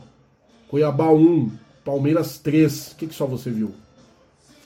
Bom, Cuiabá 1, Palmeiras 3. Sendo rápido aqui, molecada do Palmeiras sub-20, sub-17 com alguns reservas jogaram muito bem. Primeiro tempo muito bom, 2x0, abrindo 2x0 de cara com Giovanni e Gabriel Silva, jogadas rápidas, tabelas, realizações, tudo ok, jogo bonito, sem tomar quase susto nenhum, tomou um gol pensando no primeiro tempo de uma saída errada na, na bola na área do Vinícius Silvestre, o Alan Periura ex-Palmeiras cabeçou no rebote, fez 2x1. O Cuiabá tinha que ir pra cima, para evitar uma queda da divisão, pressionou, pressionou, pressionou, tentou um pênalti, mas isso acabou não dando. Pressionou, pressionou, pressionou. Palmeiras foi fazendo as mexidas, só tinha molecada da base lá no banco, botou correria. E próximo ao final do jogo, no contra-ataque, o Gabriel Verão, em jogada individual, fez um gol parecido ao que ele fez contra o Red Bull na Copa do Brasil. O Red Bull não contra o Ceará, se não me engano. Na Copa do Brasil sub, sub na Copa do Brasil 2020, fez um gol parecido de cortar para dentro e bater no ângulo. Ele acabou fazendo isso, zaga dos caras aberta, ele deu um corte para dentro, tapa no ângulo, fez 3 a 1 Palmeiras mereceu. Foi uma molecada. Espero que consiga uma vitória no domingo agora. Domingo não, na segunda-feira contra o Atlético Paranaense lá. É jogo difícil, porque os caras têm um time ajeitado e precisam ganhar para evitar um rebaixamento. Creio que eles. Cara, creio, creio que o Palmeiras da molecadinha acaba não ganhando esse jogo por causa da pressão que vai ser lá mas também não vai fazer diferença nenhuma. A terceira colocação já está garantida, porque mesmo que perca para o Paranaense, perca para o Ceará em Barueri e o Corinthians, e o Corinthians ganha os dois últimos jogos, os dois times igualam a pontuação, mas o Palmeiras tem duas, três vitórias a mais. Bom, jogo da molecada que vai pegando experiência e como disse o João Martins, auxiliar do Abel, que comandou o jogo até ser expulso no final, é a molecada com as reservas que devem jogar o Paulistão do próximo ano, já bem no início. Perfeito. Só antes de comentar sobre o jogo, é que eu esqueci de falar os gols, né? contra o Atlético Mineiro, o Wesley abriu aos 27 do primeiro tempo e Daverson.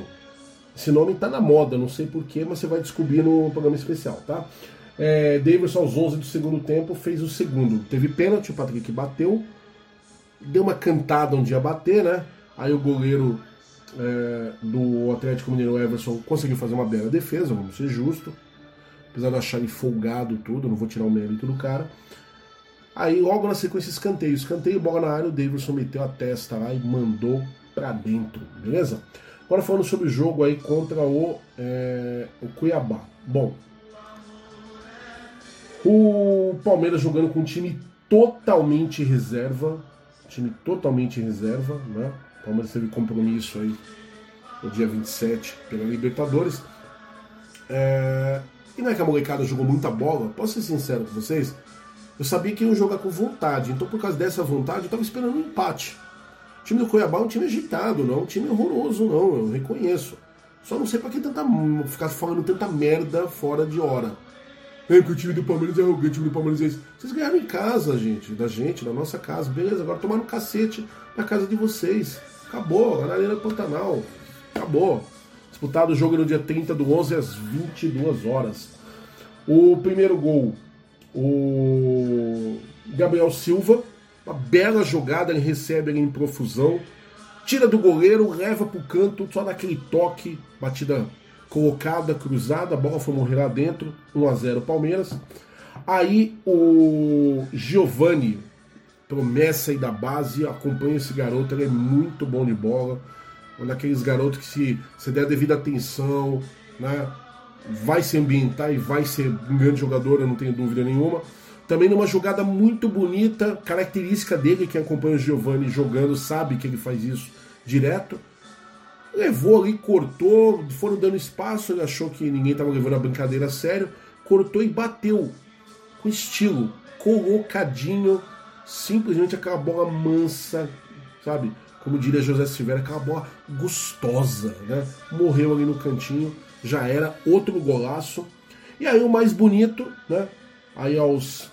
O, o, lembrando que o, o Gabriel Silva abriu aos 3 minutos do primeiro tempo, Giovanni aos 27 ampliou, né?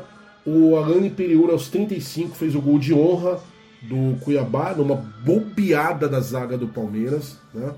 Da defesa de um modo geral. Eu achei muito legal o Alane Periura, que até pouco tempo estava jogando aqui, tá agora no Cuiabá. Queria que ficasse, acho bom jogador fez o gol e respeitosamente se negou a comemorar. Não que isso eu acho que é imprescindível, eu sou daquela opinião. Você não tá lá no time, cara, comemora, o gol é fruto do seu trabalho, comemora. É só não ser desrespeitoso. Se ele comemorasse o gol, não ia falar nada. Mas ele não optou por não comemorar, achei bacana, muito respeito aí com a gente. Né? Isso aos 35 do primeiro tempo. E aos 45 do segundo, Gabriel Veron, que eu tenho criticado muito, e com razão. Vamos falar disso na nossa retrospectiva. A gente vai voltar a falar sobre o assunto. Mas o Gabriel Veron pegou e fez o que eu estava esperando dele, o campeonato inteiro, desde que ele subiu. Fez um daqueles golaços que ele vinha fazendo na categoria de base. Simplesmente deram bobeira, a bola sobrou, ele deu um. Como é que chama aquilo? Aquilo é chute? Um tapa? um passe, um, um sei lá, um, um lance mágico. Sei que o garoto botou na gaveta outro golaço. Dos três eu achei o mais bonito. Mas os três gols do Palmeiras foram muito é, plástico, né? praticamente falando, foram muito bonitos de se ver. E aí o Palmeiras batendo o Cuiabá por 3 a 1 sem novidades aqui. Palmeiras que foi a campo com Vinícius Silvestre e Gustavo Garcia, substituído por Lucas Freitas aos 40 do segundo tempo. Kusevich, Renan, Michel, Victor Luiz, substituído por Vanderlan no intervalo. Gabriel Menino, substituído por Fabinho aos 35 do segundo tempo. Matheus Fernandes, substituído por Pedro Bicário aos 36 do segundo tempo. Gabriel Silva, Gabriel Veron, Giovanni, substituído por Kevin aos 27 do segundo tempo. Técnico João Martins.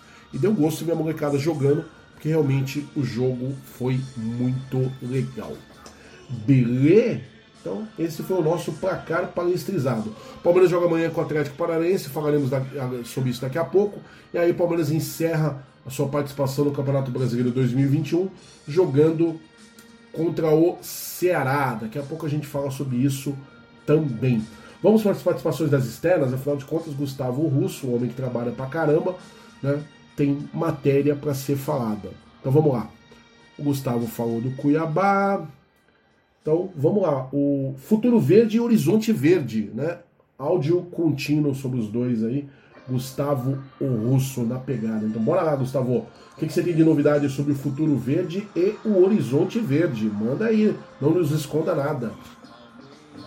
Bom, pro Futuro Verde e Horizonte Verde, Palmeiras feminino, entre 12 e 19 de dezembro, no futebol vai disputar a Ladies Cup, estreia 12 de dezembro, às 2 da tarde contra o Santos.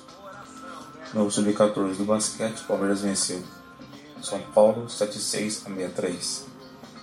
No Sub-15 do Paulista masculino futebol, Palmeiras perdeu para Ferroviária 3 a 2. O gol do Palmeiras, Luiz Guilherme. Sub-17 venceu a Ferroviária no futebol no Paulistão por 2 a 1 gols Daniel e Douglas. O Sub-15 também venceu São Paulo no basquete 68 a 63. André Alberti, Daniela Lavigatti e Zenaide Vieira do atletismo do Palmeiras conquistaram as medalhas de ouro, bronze e uma, e uma premiação pelo quarto lugar. Bom, esse foi o Futuro Verde, Horizonte Verde. Até a próxima. É isso aí. Pensa que acabou? Não, o Gustavo Russo foi buscar mais algumas notícias lá do fundo do tacho e tem mais Futuro Verde e Horizonte Verde, edição extra. Manda aí, Gustavo. Bom, Futuro Verde e Horizonte Verde extra. As novidades são: Sub-15 e Sub-17 do Palmeiras golearam os seus adversários no Paulista Sub-15, 7x1 no São Caetano. Sub-17, 6x0 no Ibrachina. Pelo Paulista Basquete, oitavas de finais, o Sub-14, o Palmeiras venceu o Superação por 72 a 53. Palmeiras e São Caetano, no Paulistão, foi 1x1 no Sub-20. O Ian fez o gol do Palmeiras. Sub-15 também no Paulistão, quanto o Superação, venceu no Paulista por 91 a 52. O Palmeiras contratou o atacante chamado Denzel, Denzel Washington, por, por que aparece, aparece o, o ator lá. Ele é lateral direito, 18 anos, assinou contrato com o Palmeiras durante esses dias. Veio do, do Itapirense. Pelo Sub-15, o Palmeiras também jogou de novo, venceu o Red Bull Bragantino por 3 a 0 Márcio Vitor duas vezes e Rafael Coutinho. Sub-17 fez 4x1 no Ecos. Alain, Wendel, Daniel e Thales. Bom, este foi o Futuro Verde e Horizonte Verde. Extra, até a próxima. É, isso aí, Gustavo Russo. Gustavo volta daqui a pouco, porque nós temos dois assuntos aí que o Gustavo vai dar opinião, porque ele é melhor que eu em algumas coisas, sinceramente. E não, não pense em bobeira, por favor. Bom, vamos lá então, vamos dar continuidade ao Palestrizados, afinal de contas nós ainda temos assunto e tem jogo amanhã.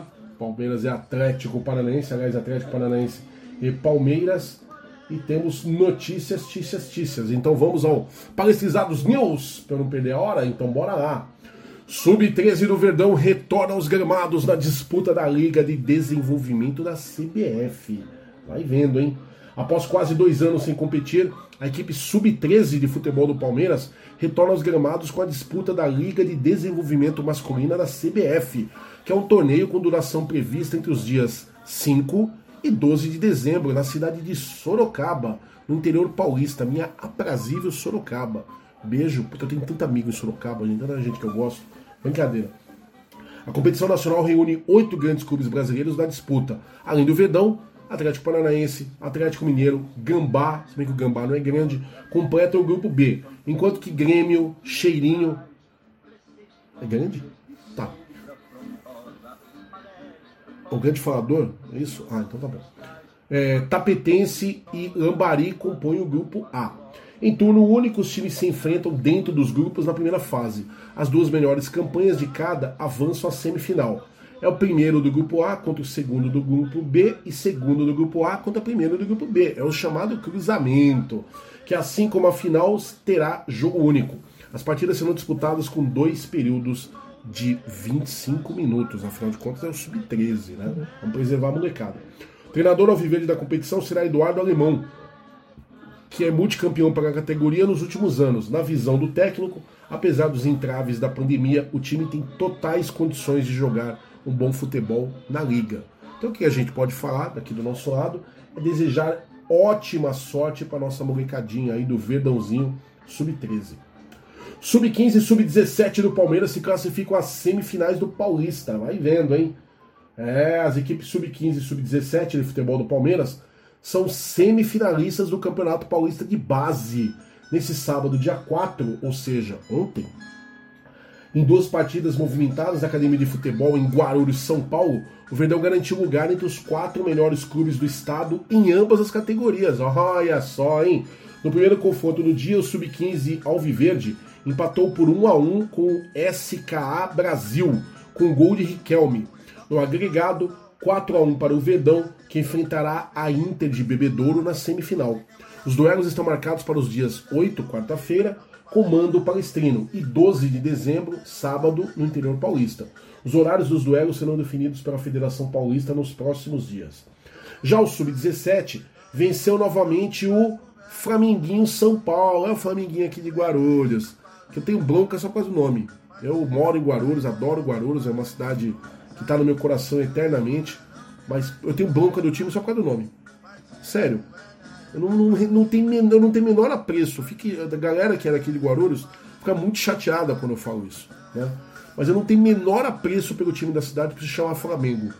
Se fosse Vasco, Vasquinho, que de Guarulhos eu gostaria mais. Mas enfim. E o Verdãozinho foi lá e fez o que tinha que fazer num time chamado Flamengo, né? Meteu 3 a 0 Gols de Wendel duas vezes e Alan. E avançou à semifinal com a melhor campanha geral do Paulista. O elenco treinado por Orlando Ribeiro segue invicto, com 16 vitórias, 2 empates, 68 gols marcados e 13 gols sofridos. E reencontra a Ferroviária na próxima fase, com duelos dos dias 8 em Araraquara, São Paulo e 12 de dezembro com o mando do Palmeiras.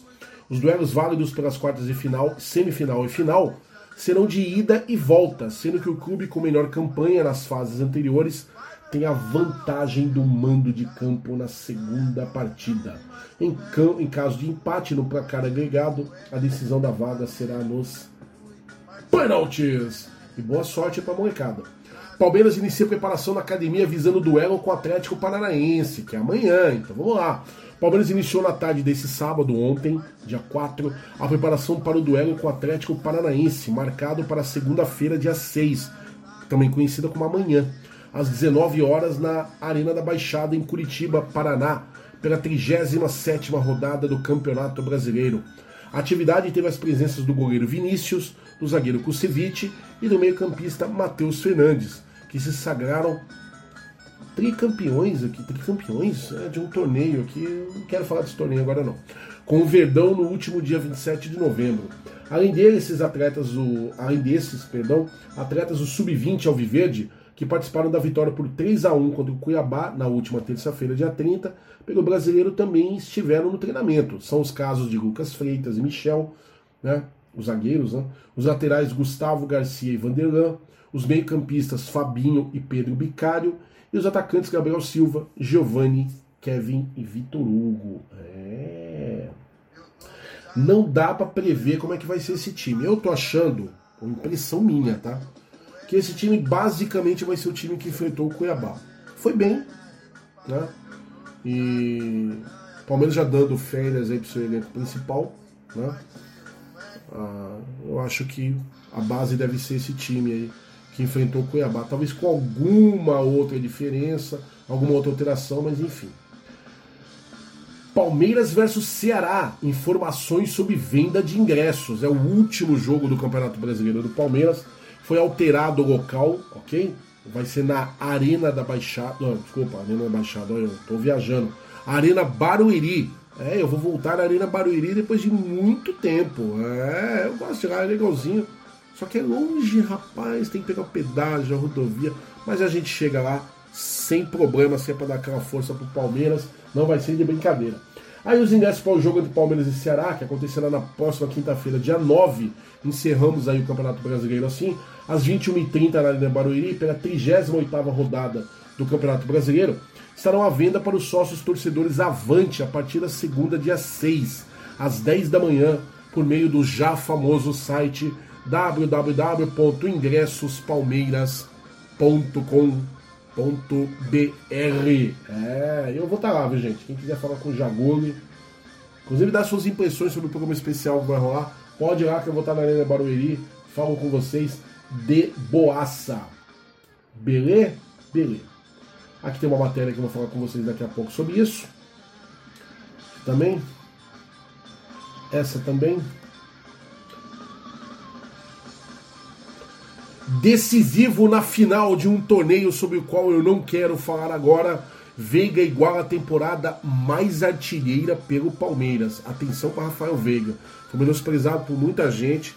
Eu lembro que teve colega que tirou sarro de mim, porque quando ele estava emprestado ao Atlético Paranaense, eu falei que eu queria de volta, queria que tivesse uma chance. Cheguei a falar isso aqui no Palestrizados. Teve muita gente que me criticou, hein? Agora eu tô vendo gente aí. Deus está vendo você que criticou o que o Jaguli falou. Agora fica aí ovacionando Rafael Veiga. Né? O Meia terminou 2021 como principal artilheiro da equipe na temporada. Que não é mole não, hein? Autor do primeiro gol do Palmeiras na final do torneio que eu não quero falar. No último sábado, dia 27, lá em Montevidéu. É, Montevidéu dos Porcos. Rafael Veiga chegou ao seu 18º tento na temporada e deve terminar o ano como o maior goleador do time. O Meia repetiu a marca de 2020, com o mesmo número de bola na rede, o que é muito legal. O nome disso é continuidade, né? regularidade, enfim. Rafael Veiga aí se tornando peça importantíssima do meio-campo do Palmeiras. Abel Ferreira explica como surgiu o grito motivacional Avante Palestra! Que já existia na nossa história, o Abel apenas se apropriou e muito, fez muito bem treinador português compareceu ao evento organizado pelo Palmeiras na última sexta-feira. Dia 3, agora sexta-feira, o Palmeiras fez um evento, por causa de um jogo que teve lá em Montevidéu, não quero falar desse torneio ainda. Quer saber? Programa especial, já disse. Antes eu não falo. É que nem gritar gol antes, eu não grito gol antes. Então, em comemoração ao. Caramba, o que, que é isso aqui? Um negócio que aconteceu aí, lá em Montevidéu. O Palmeiras organizou na última sexta-feira um evento sediado no Espaço das Américas. Quem conhece ali pertinho do metrô Barra Funda, que recebeu membros da diretoria, comissão técnica, jogadores e outros convidados. É, o Abel explicando que é muito legal, que ele fala assim, conheci o clube por vídeo de uma apresentação do CT. Quando entrei no ginásio, tinha escrito Avante Palestra. Tenho por norma ter um grito de guerra, e aquela expressão tinha total sentido, contou. Que é genial. Ele simplesmente pegou, que está escrito lá no, no, no ginásio do Palmeiras, porque a torcida falava Avante Palestra lá nos anos 20, os anos 30, os anos 40. E é uma coisa que eu acho que devia. Eu adoro essas, essas retomadas históricas. E o Abel, simpático como é, inteligente, um homem de, de, de bom senso, pegou e o Avante Palestra caiu como uma luva para ele, né? Aqui tem uma reportagem também que eu não vou usar agora, vou até colocar aqui porque ela vai ser usada na nossa retrospectiva, é bem interessante isso, tá? Eu falo sobre isso lá na frente. Essa aqui também vai ficar para a semana que vem, eu não vou falar nem. Essa eu falo no especial. Essa aqui é legal, eu falo no especial. Palmeiras treina para jogo contra o Atlético com apenas três campeões de um torneio aí que eu também não quero falar sobre ele, tá? É, Verdão terá time de garotos no jogo da segunda-feira em Curitiba. Que é meio óbvio, né? Nós já falamos sobre isso. Brincadeiras à parte, não tem muito o que a gente pensar, não. É... Basicamente é o time que enfrentou lá o Cuiabá, não tenho, não tenho dúvida disso. Né? E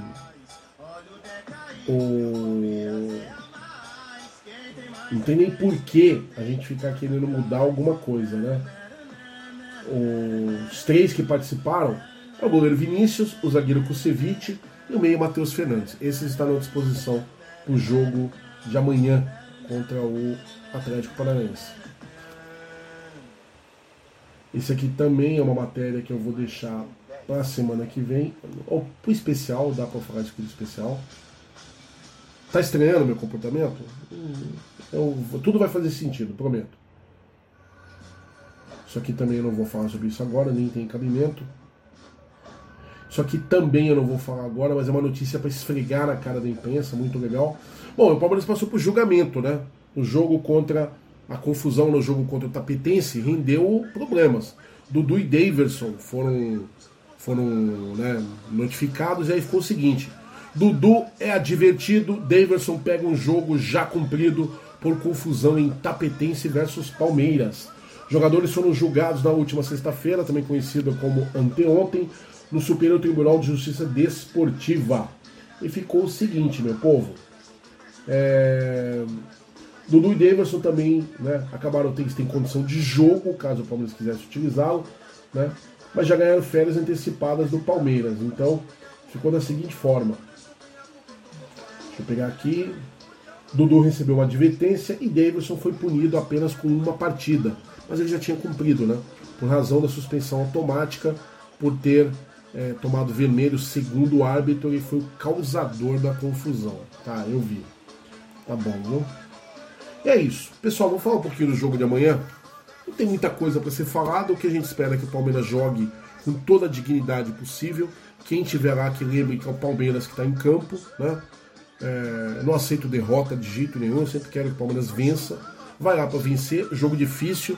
O Atlético Paranaense até estava correndo risco de rebaixamento, hein?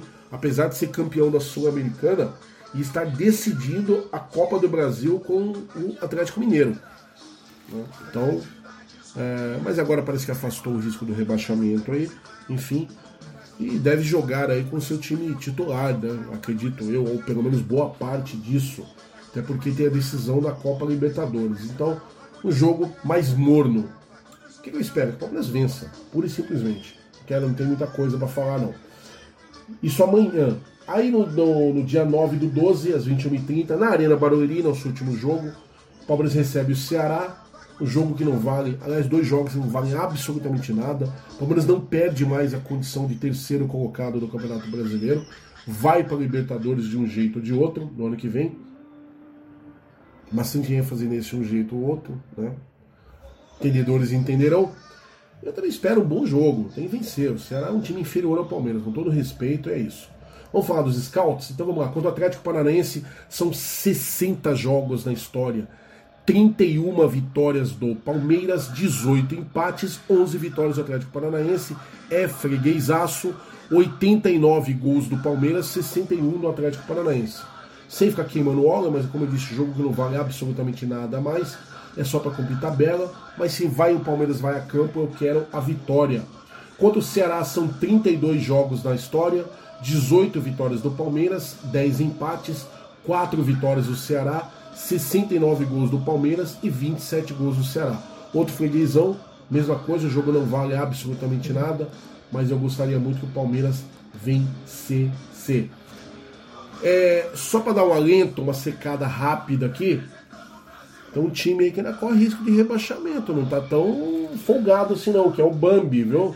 É só vocês pensarem, pararem para pensar o seguinte, olha só. Na tabela, Bambi vai receber o Juventude. Se dá uma zica, Juventude ganha do Bambi dentro de La Bambineira, Grêmio vai pegar uma pedreira, que vai encarar o, o, a galinhada e o juiz dentro da arena de Pironão. Mas vai que vence, no último jogo o Grêmio meteu um sapeco no próprio Bambi. Aí você pega lá o Bahia, de repente ganha do Tapetense, também não é difícil, né? Tem nada aí de, de anormal nisso, né? Sabe o que, que acontece? Aí o Cuiabá, de repente, empatando lá com Fortaleza. Sabe o que, que acontece? Acontece o seguinte: o Bambi vai ficar ali muito pertinho da zona de rebaixamento. Olha só, Bambi perdendo.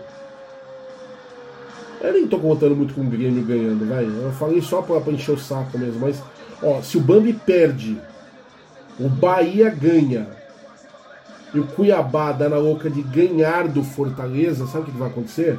O Bambi vai ficar o primeiro time fora da zona de rebaixamento. Sim, eu tô secando mesmo, eu não gosto desses caras, não.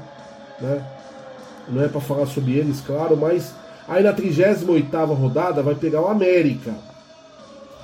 Se o América ganha dos caras, e de repente o Bahia ganha do Fortaleza, é difícil, vai jogar na casa do Fortaleza, mas tudo é possível. Sabe o que, que acontece? Sabe o que, que acontece? Bambi rebaixado. E eu vou, vou orar por isso. Bom, mas enfim. Falando de time decente, falando do que nos importa agora, é, não é novidade para ninguém, eu estou brincando, não vou falar sobre isso agora, mas o Palmeiras acabou de ganhar um título, título muito importante. E começa a partir de agora a reformulação no Palmeiras.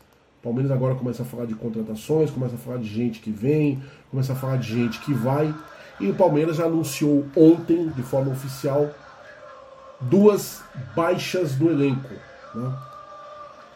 E são duas baixas, uma eu considero importantíssima. Então, Felipe Melo e Jailson não são mais jogadores da Sociedade Esportiva Palmeiras.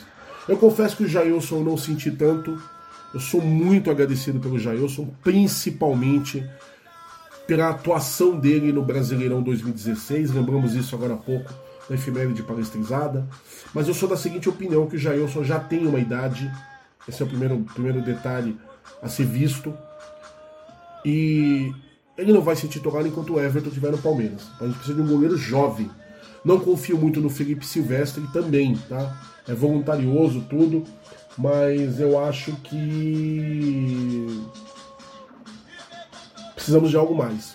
O Jailson tem condição de ser, ser titular em várias equipes ainda. Tem vários adversários nossos, diretos, que não tem um goleiro tão bom quanto o Jailson. Eu torço para que ele faça a carreira dele qualquer outra equipe, que vá muito bem menos contra a gente, se nos enfrentar.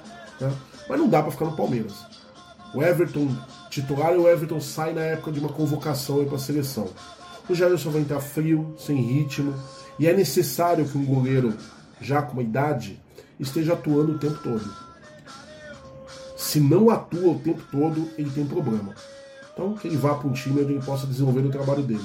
Eu sou extremamente agradecido ao Jailson, de coração, mas eu acho que aquele encanto lá de 2016 já não existe mais. Apesar de considerar um goleiraço. Não tem o que a gente discutir. Eu podia ficar aqui falando qualquer bobeira, mas eu não vou. Eu tenho um carinho imenso pelo Jailson e tudo que ele fez pelo Palmeiras. E aí, meu amigo, a situação é a seguinte: o Palmeiras já fez homenagem, o Palmeiras já.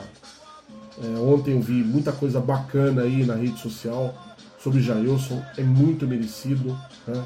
A gente não está falando de um cara que é, não fez por onde ser querido, tanto que a matéria do site do Palmeiras tem esse título. Jailson da Massa se despede do clube do coração com títulos e sonhos realizados. Né?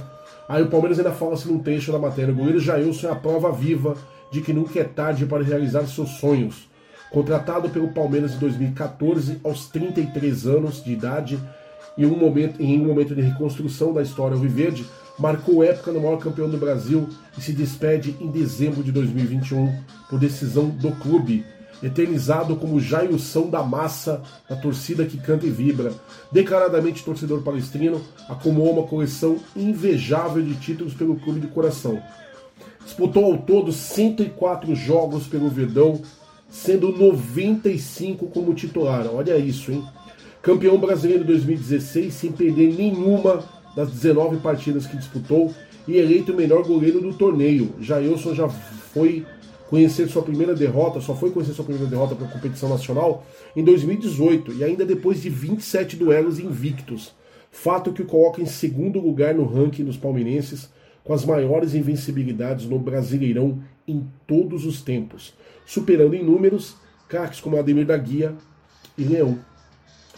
Passou por várias equipes de diversas divisões inferiores antes de marcar seu nome como um dos jogadores que mais levantaram taças pelo Palmeiras em todos os tempos tem sete títulos no total. Sem oportunidades em 2014, estreou em 2015 em um amistoso da pré-temporada contra o Shandong Luneng da China e comemorou meses depois a conquista da Copa do Brasil de 2015, a primeira do Verdão no Allianz Parque e de uma era marcada pelos troféus.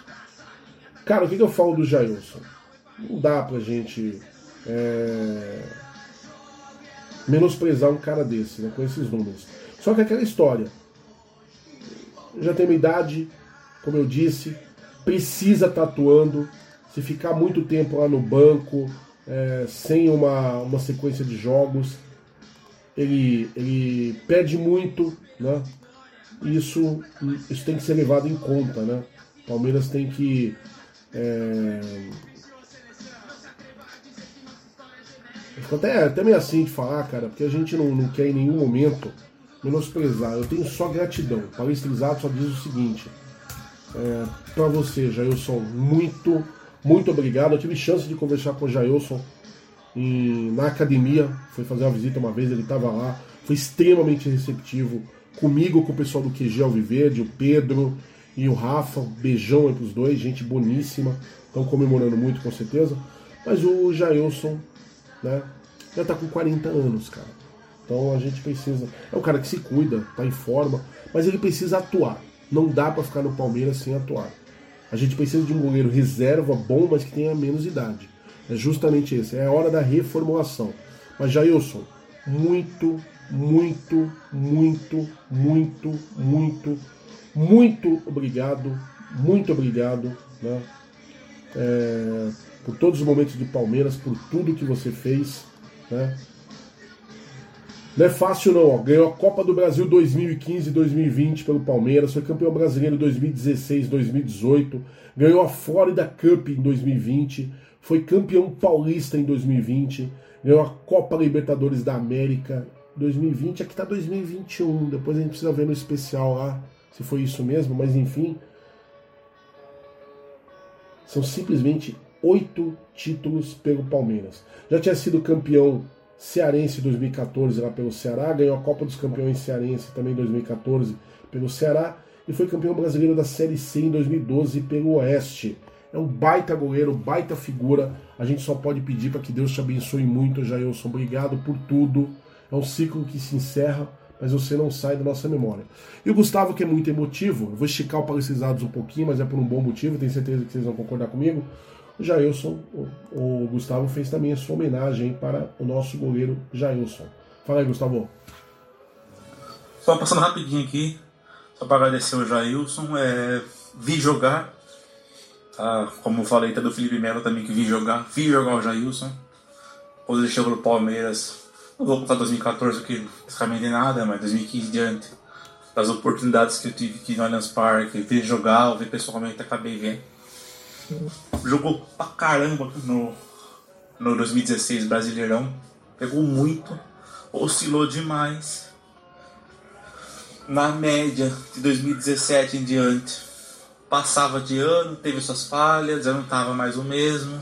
Sempre foi o brincalhão do elenco, sempre contagiava alguns, alguns gostam dele, outros odeiam ele, mas falavam que ele é um cara que aceitou vir para um time que estava quase que rebaixado e não caiu.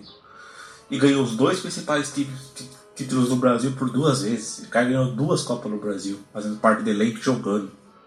Dois, um paulista, duas Libertadores, dois brasileiros. Então o cara respeitou. O cara pode ter alguns problemas extra-campo, por algumas declarações, parentescos, tem gente que odeia o cara, tem gente que gosta. Mas 2016 foi importante, brilhou em alguns outros momentos, teve grandes falhas, grandes acertos, mas respeitou o Palmeiras que vale. Valeu aí, boa sorte. Não sei se você vai continuar jogando ou não, porque você já é um pouco até mais velho que o próprio Felipe Melo. Então, continuando jogando não. Obrigado por tudo e é, respeitou e faz parte da história do Palmeiras dos se, se pode não colocar como um dos grandes goleiros, mas pelo menos na história dos goleiros que mais venceram em jogos, em títulos, a história do Palmeiras ele vai estar. O que mais que eu falo depois disso? Eu tô até com o olho mareado aqui, porque é um cara que merece muito reconhecimento. Respeitou demais o Palmeiras. É isso que eu mais admiro num jogador. Jogador vitorioso pelo Palmeiras é sempre bom. Mas é muito fácil você vir aqui falar de título, falar de, de honrarias. Mas o que eu acho que fica mesmo para a história é o caráter, o amor que, os, que alguns jogadores demonstraram pelo Palmeiras. O Jailson foi sempre muito respeitoso. Jailson da Massa, tudo de melhor para você, obrigado por tudo, mas é realmente momento de uma renovação. Tá? E aí, outra baixa, essa eu acho que vai ser sentida demais. Né? Eu não queria que saísse de jeito nenhum, esse divide muita opinião. Mas Felipe Melo está dando adeus ao Palmeiras. O Palmeiras também fez homenagens aí, colocou a seguinte matéria para o nosso querido Pitbull. Obrigado, capitão. Felipe, quando você chegou em janeiro de 2017, você disse que tinha o objetivo de ser ídolo do Palmeiras e conquistar títulos importantes. Cinco anos depois, olhando em retrospectiva, você levantou o Brasileiro de 2018, o Paulista de 2020, a Copa do Brasil de 2020 e as duas Libertadores de 2020 e 2021. Que missão cumprida. Por falar em Libertadores, você se lembra de quando você instigava, quando, do quanto te instigava, do quanto te arrepiava ouvir das arquibancadas de que a Taça Libertadores é obsessão? Pois então, você trouxe essa alegria à torcida que canta e vibra duas vezes. A mesma torcida que desde o começo te abraçou e cantou a plenos pulmões. O bagulho é louco! Felipe Melo, Pitbull, cachorro louco. Na primeira conquista você precisou se esforçar e ser e suar ainda mais. Eu não vou ler todo o texto, é um texto muito bonito, muito emocionante, mas eu queria que Felipe Melo ficasse. Ouvi uma pessoa falar de bastidores que parece que o que pegou foi o seguinte: Felipe Melo quer encerrar a carreira, queria encerrar a carreira no Palmeiras. Pediu dois anos de contrato. O Palmeiras ofereceu um, com mais a possibilidade de renovação automática por metas e por condicionamento. Se chegasse ao final do primeiro ano, atingiu as metas, ele estava bem, bem condicionado, bem fisicamente, seguiria mais um ano e encerraria a carreira. Felipe Melo, por algum motivo pessoal, não aceitou. Ele queria no contrato dois anos de qualquer jeito. E aí tem Tapetense está interessado no futebol dele e o Internacional. Ele tem o Chorolado, né? ele tem aí proposta dos dois clubes. Muita gente dizendo que ele deve estar indo para o Tapetense. Né? deve encerrar a carreira, jogar mais um, dois anos. Eu fico muito triste, porque eu lembro quando o Felipe Melo foi anunciado, todo mundo com aquela pecha do comportamento dele, porque ele é falastrão mesmo. Felipe Melo fala antes da hora muitas vezes, não no sentido de arrogância, sou melhor que os outros, mas ele ele fala, depois ele pensa no que ele falou, essa é a verdade, ele dá tiro, depois ele vê qual pato que ele derrubou. Né? E algumas falas eu realmente não concordo, cago e ando para a questão política dele, nunca vou ficar questionando ninguém por isso, pouco me importa, quem que ele votou, deixa de votar. Tá? Até porque tem muita coisa que eu concordo com ele, não concordo com tudo, mas tem muita coisa que eu concordo. A gente está vivendo uma sociedade com muito mimimi, muita conversinha. Já falei, se eu gostasse de mimimi, eu comprava um gato gago. Né? Mas Felipe Melo, no que era tocante para a gente avaliar dentro de um profissional de futebol, ele conquistou o Palmeiras. Sempre em boa, boa condição física. Eu lembro quando ele teve a contusão seríssima o ano passado. Disse que voltaria esse ano antes da final da Copa do Brasil contra o Grêmio. Voltou, voltou jogando muita bola foi importantíssimo em vários momentos, soube se reinventar, porque a idade chegou e já não tem mais aquela velocidade de jovem, mas compensa com posicionamento, com tempo de bola, tem passes primorosos, posicionamento é muito bom, jogou um período de zagueiro, jogou bem, sabe jogar de líbero, é um cara importantíssimo. Eu queria demais ver esse cara, Palmeiras. Né? Tô brincando aqui, mas todo mundo sabe que o Palmeiras ganhou o Libertadores, óbvio vai disputar o Mundial, queria vê-lo lá no Mundial. Ainda mais agora que o Palmeiras vai ter para se preparar. Não vai ser a história do último, tá? Se o Palmeiras perder é porque o adversário foi melhor mesmo. Não vai ter essa coisa do cansaço, que a gente está estrupiado. Disputar Libertadores um domingo para no outro final de semana, sem ambientação, sem nada. Tá do outro lado do mundo disputando jogo, sem imbecil, é desumano. E agora o Palmeiras vai ter preparação. Um cara que no Felipe Melo com a experiência é importantíssimo. Quis o destino que não fosse assim, eu também só posso agradecer. As fanfarronices eu perdoo, muitas vezes falo umas bobeiras aí que talvez não devessem ser faladas. Eu lembro quando chegou a, o comentário lá de dar tapa na cara de uruguaio, aquilo era totalmente desnecessário. Mas no final das contas deu uma bela de uma muqueta na cara do uruguaio lá pela Libertadores no jogo contra o Penharol, que ele foi perseguido, acuado de forma covarde, o time inteiro querendo bater nele a polícia fazendo vista grossa para a torcida do Penarol avançar em cima da torcida do Palmeiras. Quem segurou esse BO lá foi a nossa torcida organizada, a Mancha Verde. Isso não me sai da memória. E Felipe Melo se defendeu. Né? Quando precisou, também foi muito respeitoso com o Palmeiras e é isso que fica para mim. O Gustavo também tem um texto aí para o Felipe Melo. Eu vou educadamente deixar o Gustavo falar, é óbvio. Gustavo, Pode falar aí do.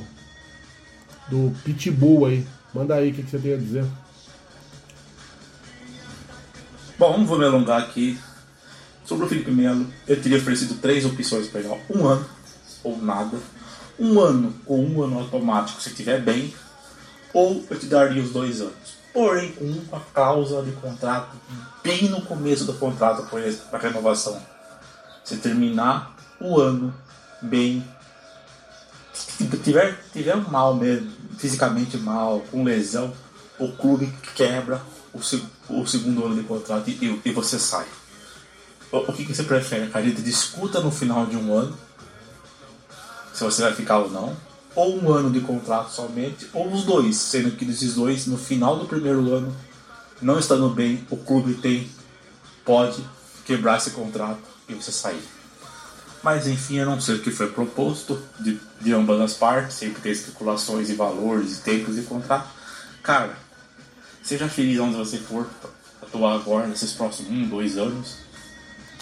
Mas acho que você cumpriu a missão. Você veio para ser um líder, errou pra caramba, acertou demais. Só que você sai, cara, campeão paulista, campeão da Copa do Brasil, campeão Libertadores, campeão brasileiro. É, quase conquistando mais títulos ainda. Podia ter ficado uns dois, em três meses, com chance de ganhar até um Mundial de Clubes, mas acabou não dando. Boa sorte, menos contra a gente, caso, caso se enfrente no, nos próximos meses aí, que, que você continuar jogando. Mas, cara, é, valeu mesmo. Respeitou, teve seus erros, muitos acertos, mas compromisso. Chegou, falou que ia vencer e venceu nos deu os principais títulos que um clube pode ganhar. Paulista, por ser de São Paulo, Copa do Brasil, Brasileiro. Você ganhou o estadual, você ganhou dois nacionais e ganhou o principal torneio da América. Vai falar o que do cara desse? O cara me deu Brasileiro, Copa do Brasil, os dois principais títulos nacionalmente falando. O principal título estadual é o Paulista, ganhou. e disputou o principal torneio das Américas. Ganhou, foi Libertadores da América e ganhou duas. Um cara que sai com duas Libertadores. Duas Libertadores. O cara que sai com uma Copa no Brasil na mão. Sai com estadual. Dois brasileiros. Então, meu, ele ganhou tudo. Ganhou completamente tudo no Palmeiras. Podia ter ganhado muito mais né, nessa passagem ainda por alguns escorregões. Mas eu acho que também fisicamente, clinicamente, por mais que o cara seja um leão em campo, ele ia começar a pifar. A gente, a gente Palmeiras deu sorte de ter ganhado o jogo. Quando ele entrou já tava 2x1. Contra o Santos. Não me lembro se ele jogou contra o Grêmio. Então ia começar a desejar em alguns jogos, ia começar a pifar, ia ter umas lesões musculares, ia começar a ficar parado. Ele não é mais 25 anos atrás.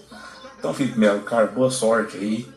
Você enfrentar o Palmeiras, eu já não posso desejar boa sorte, mas, cara, valeu aí, comprou a camisa e.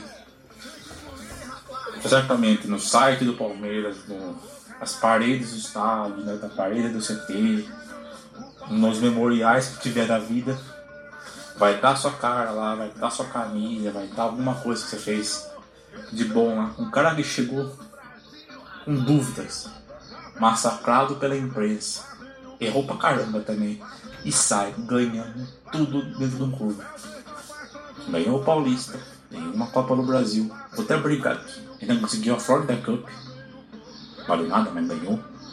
O cara ganhou duas Libertadores. E o cara ganhou o Brasileiro 2018. Então não tem mais o que falar. Né? Valeu e um abraço. É, eu só endosso o que o Gustavo tá falando. Muito obrigado. A única coisa que eu queria levantar que é curioso. Felipe Melo tem 38 anos. O físico que muito cara com menos a idade dele não tem. Força física, cara que se cuida, tá sempre ali na disposição. A gente precisa entender o que foi falado nessa conversa. Eu não estou criticando a diretoria, também não estou criticando o jogador, mas eu queria entender aí quais foram as exigências, porque eu acho que era perfeitamente possível aceitar aí os dois anos de contrato. Só fazer o que o Gustavo falou, ó. Felipe, final do primeiro ano, se não tiver legal, contusão séria, alguma coisa assim, contrato é rescindido. Beleza? Então você vai ter que jogar bola e se cuidar. Mas é um cara que certeza que ele vai para qualquer clube aí e vai jogar pra caramba, não tenha dúvida disso. Cara que. E vou te falar mais, viu? Muita gente não gosta, muita gente vai ficar irritado com o que eu vou falar agora. Espero que vocês filtrem. Não quero perder a audiência de ninguém no Palestrizados, mas um dos maiores jogadores da história do Palmeiras. Né? Fácil. Inclusive pelo condicionamento mental. Aquele cara que não aceita derrota. Briga até o último suspiro pela vitória. A gente precisa de mais jogadores assim. Acho que não era hora para sair. Mas infelizmente. Tá? E aí, só pra gente ilustrar, pra vocês verem o tamanho, né? Felipe Melo e Palmeiras ganhou a Florida Cup, como já foi falado. Ah, mas é um torneiozinho, tudo bem, mas ganhou. Ganhou o Campeonato Brasileiro de 2018, ganhou o Campeonato Paulista de 2020, ganhou a Copa do Brasil de 2020 e ganhou as Libertadores de 2020 e 2021. Fora que já tinha sido campeão pelo, pelo Mingau, pelas Marias, né, pelo Galatasaray pela seleção brasileira, né, onde passou e ergueu caneco, não passou em branco. Né? E fora vários prêmios individuais, você vê a ficha do cara aqui, é coisa de louco. Então, é isso. Muito obrigado, Felipe Melo, muito obrigado, Pitbull. Aí tem um texto que eu sei que eu já estourei o tempo e muito, mas né, um texto aqui muito legal do nó da casa, né? Aqui do Mundo Verde, que diz o seguinte: Felipe Melo fez história com a camisa do Palmeiras. Exatamente sete dias depois da conquista do tricampeonato da Libertadores. Sim, Palmeiras do campeonato, vou falar sobre depois. O Verdão, o torcedor palmeirense recebe a notícia de que o clube não irá renovar o contrato do volante zagueiro Felipe Melo, um dos principais pilares da equipe. O seu contrato termina nesse final de ano e outras equipes, em especial o Chorolado, demonstraram interesse no futebol do atleta. Apesar dos seus 38 anos de idade, o atleta não atuava como um veterano. Apesar de ser polêmico, o Felipe tem uma condição física exemplar e parecia um garoto em campo. O capitão era também um dos líderes do elenco e orientava os garotos que subiram das categorias de base Experiente, com passagem por vários clubes europeus e pela seleção brasileira, era um modelo para eles desde 2017, ano que chegou ao Palmeiras vindo do futebol italiano. Do elenco atual, Felipe Melo é o terceiro jogador com mais jogos, 225, atrás apenas de Dudu, com 333, e William Bigode, com 253. Uhum. E o segundo que mais venceu, 136 triunfos, empatando com William e atrás somente de Dudu, com 189. Fica aqui o nosso agradecimento por tudo que o jogador fez pelo Palmeiras. Felipe Melo conquistou cinco títulos com a camisa do Verdão. Brasileiro 2018, Paulistão 2020, Copa do Brasil 2020 e Libertadores 2020 e 2021. Fez história e entrou para a história da Sociedade Esportiva Palmeiras. O que, a gente fala? Não tem o que dizer, né? Obrigado, Felipe. Obrigado, Pitbull. Né?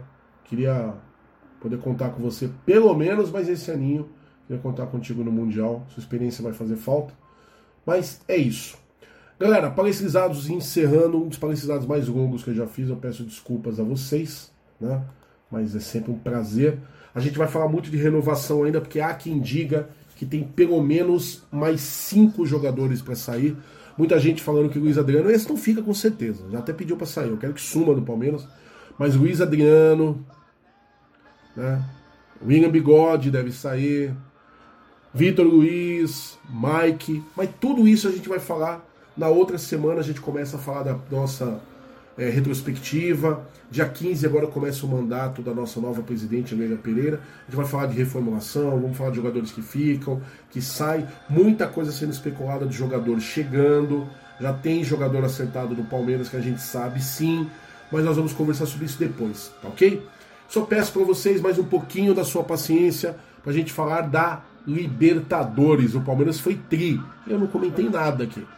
E vocês vão saber das minhas opiniões, o que o Palestrizados pensa, no nosso programa especial em duas partes. As duas rolam aí durante a semana, ok? Palestrizados especial Libertadores. Montevidéu é dos porcos. Com o nosso diário de viagem do Jaguli, beleza? Aí sim, a gente vai falar muito sobre esse título, muito do que aconteceu, bastidores, tudo que a gente viu, zoeiras e tudo mais para a gente poder ficar aí em dia com a palestrinidade, beleza?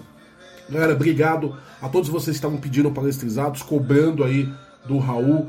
Programa longo, sei muita coisa para ser falada, mas na semana que vem a gente vai compensá-los e programa especial vai valer muito a pena. Então, convidados, bora lá. Palestra Itália, Omnia Vincit.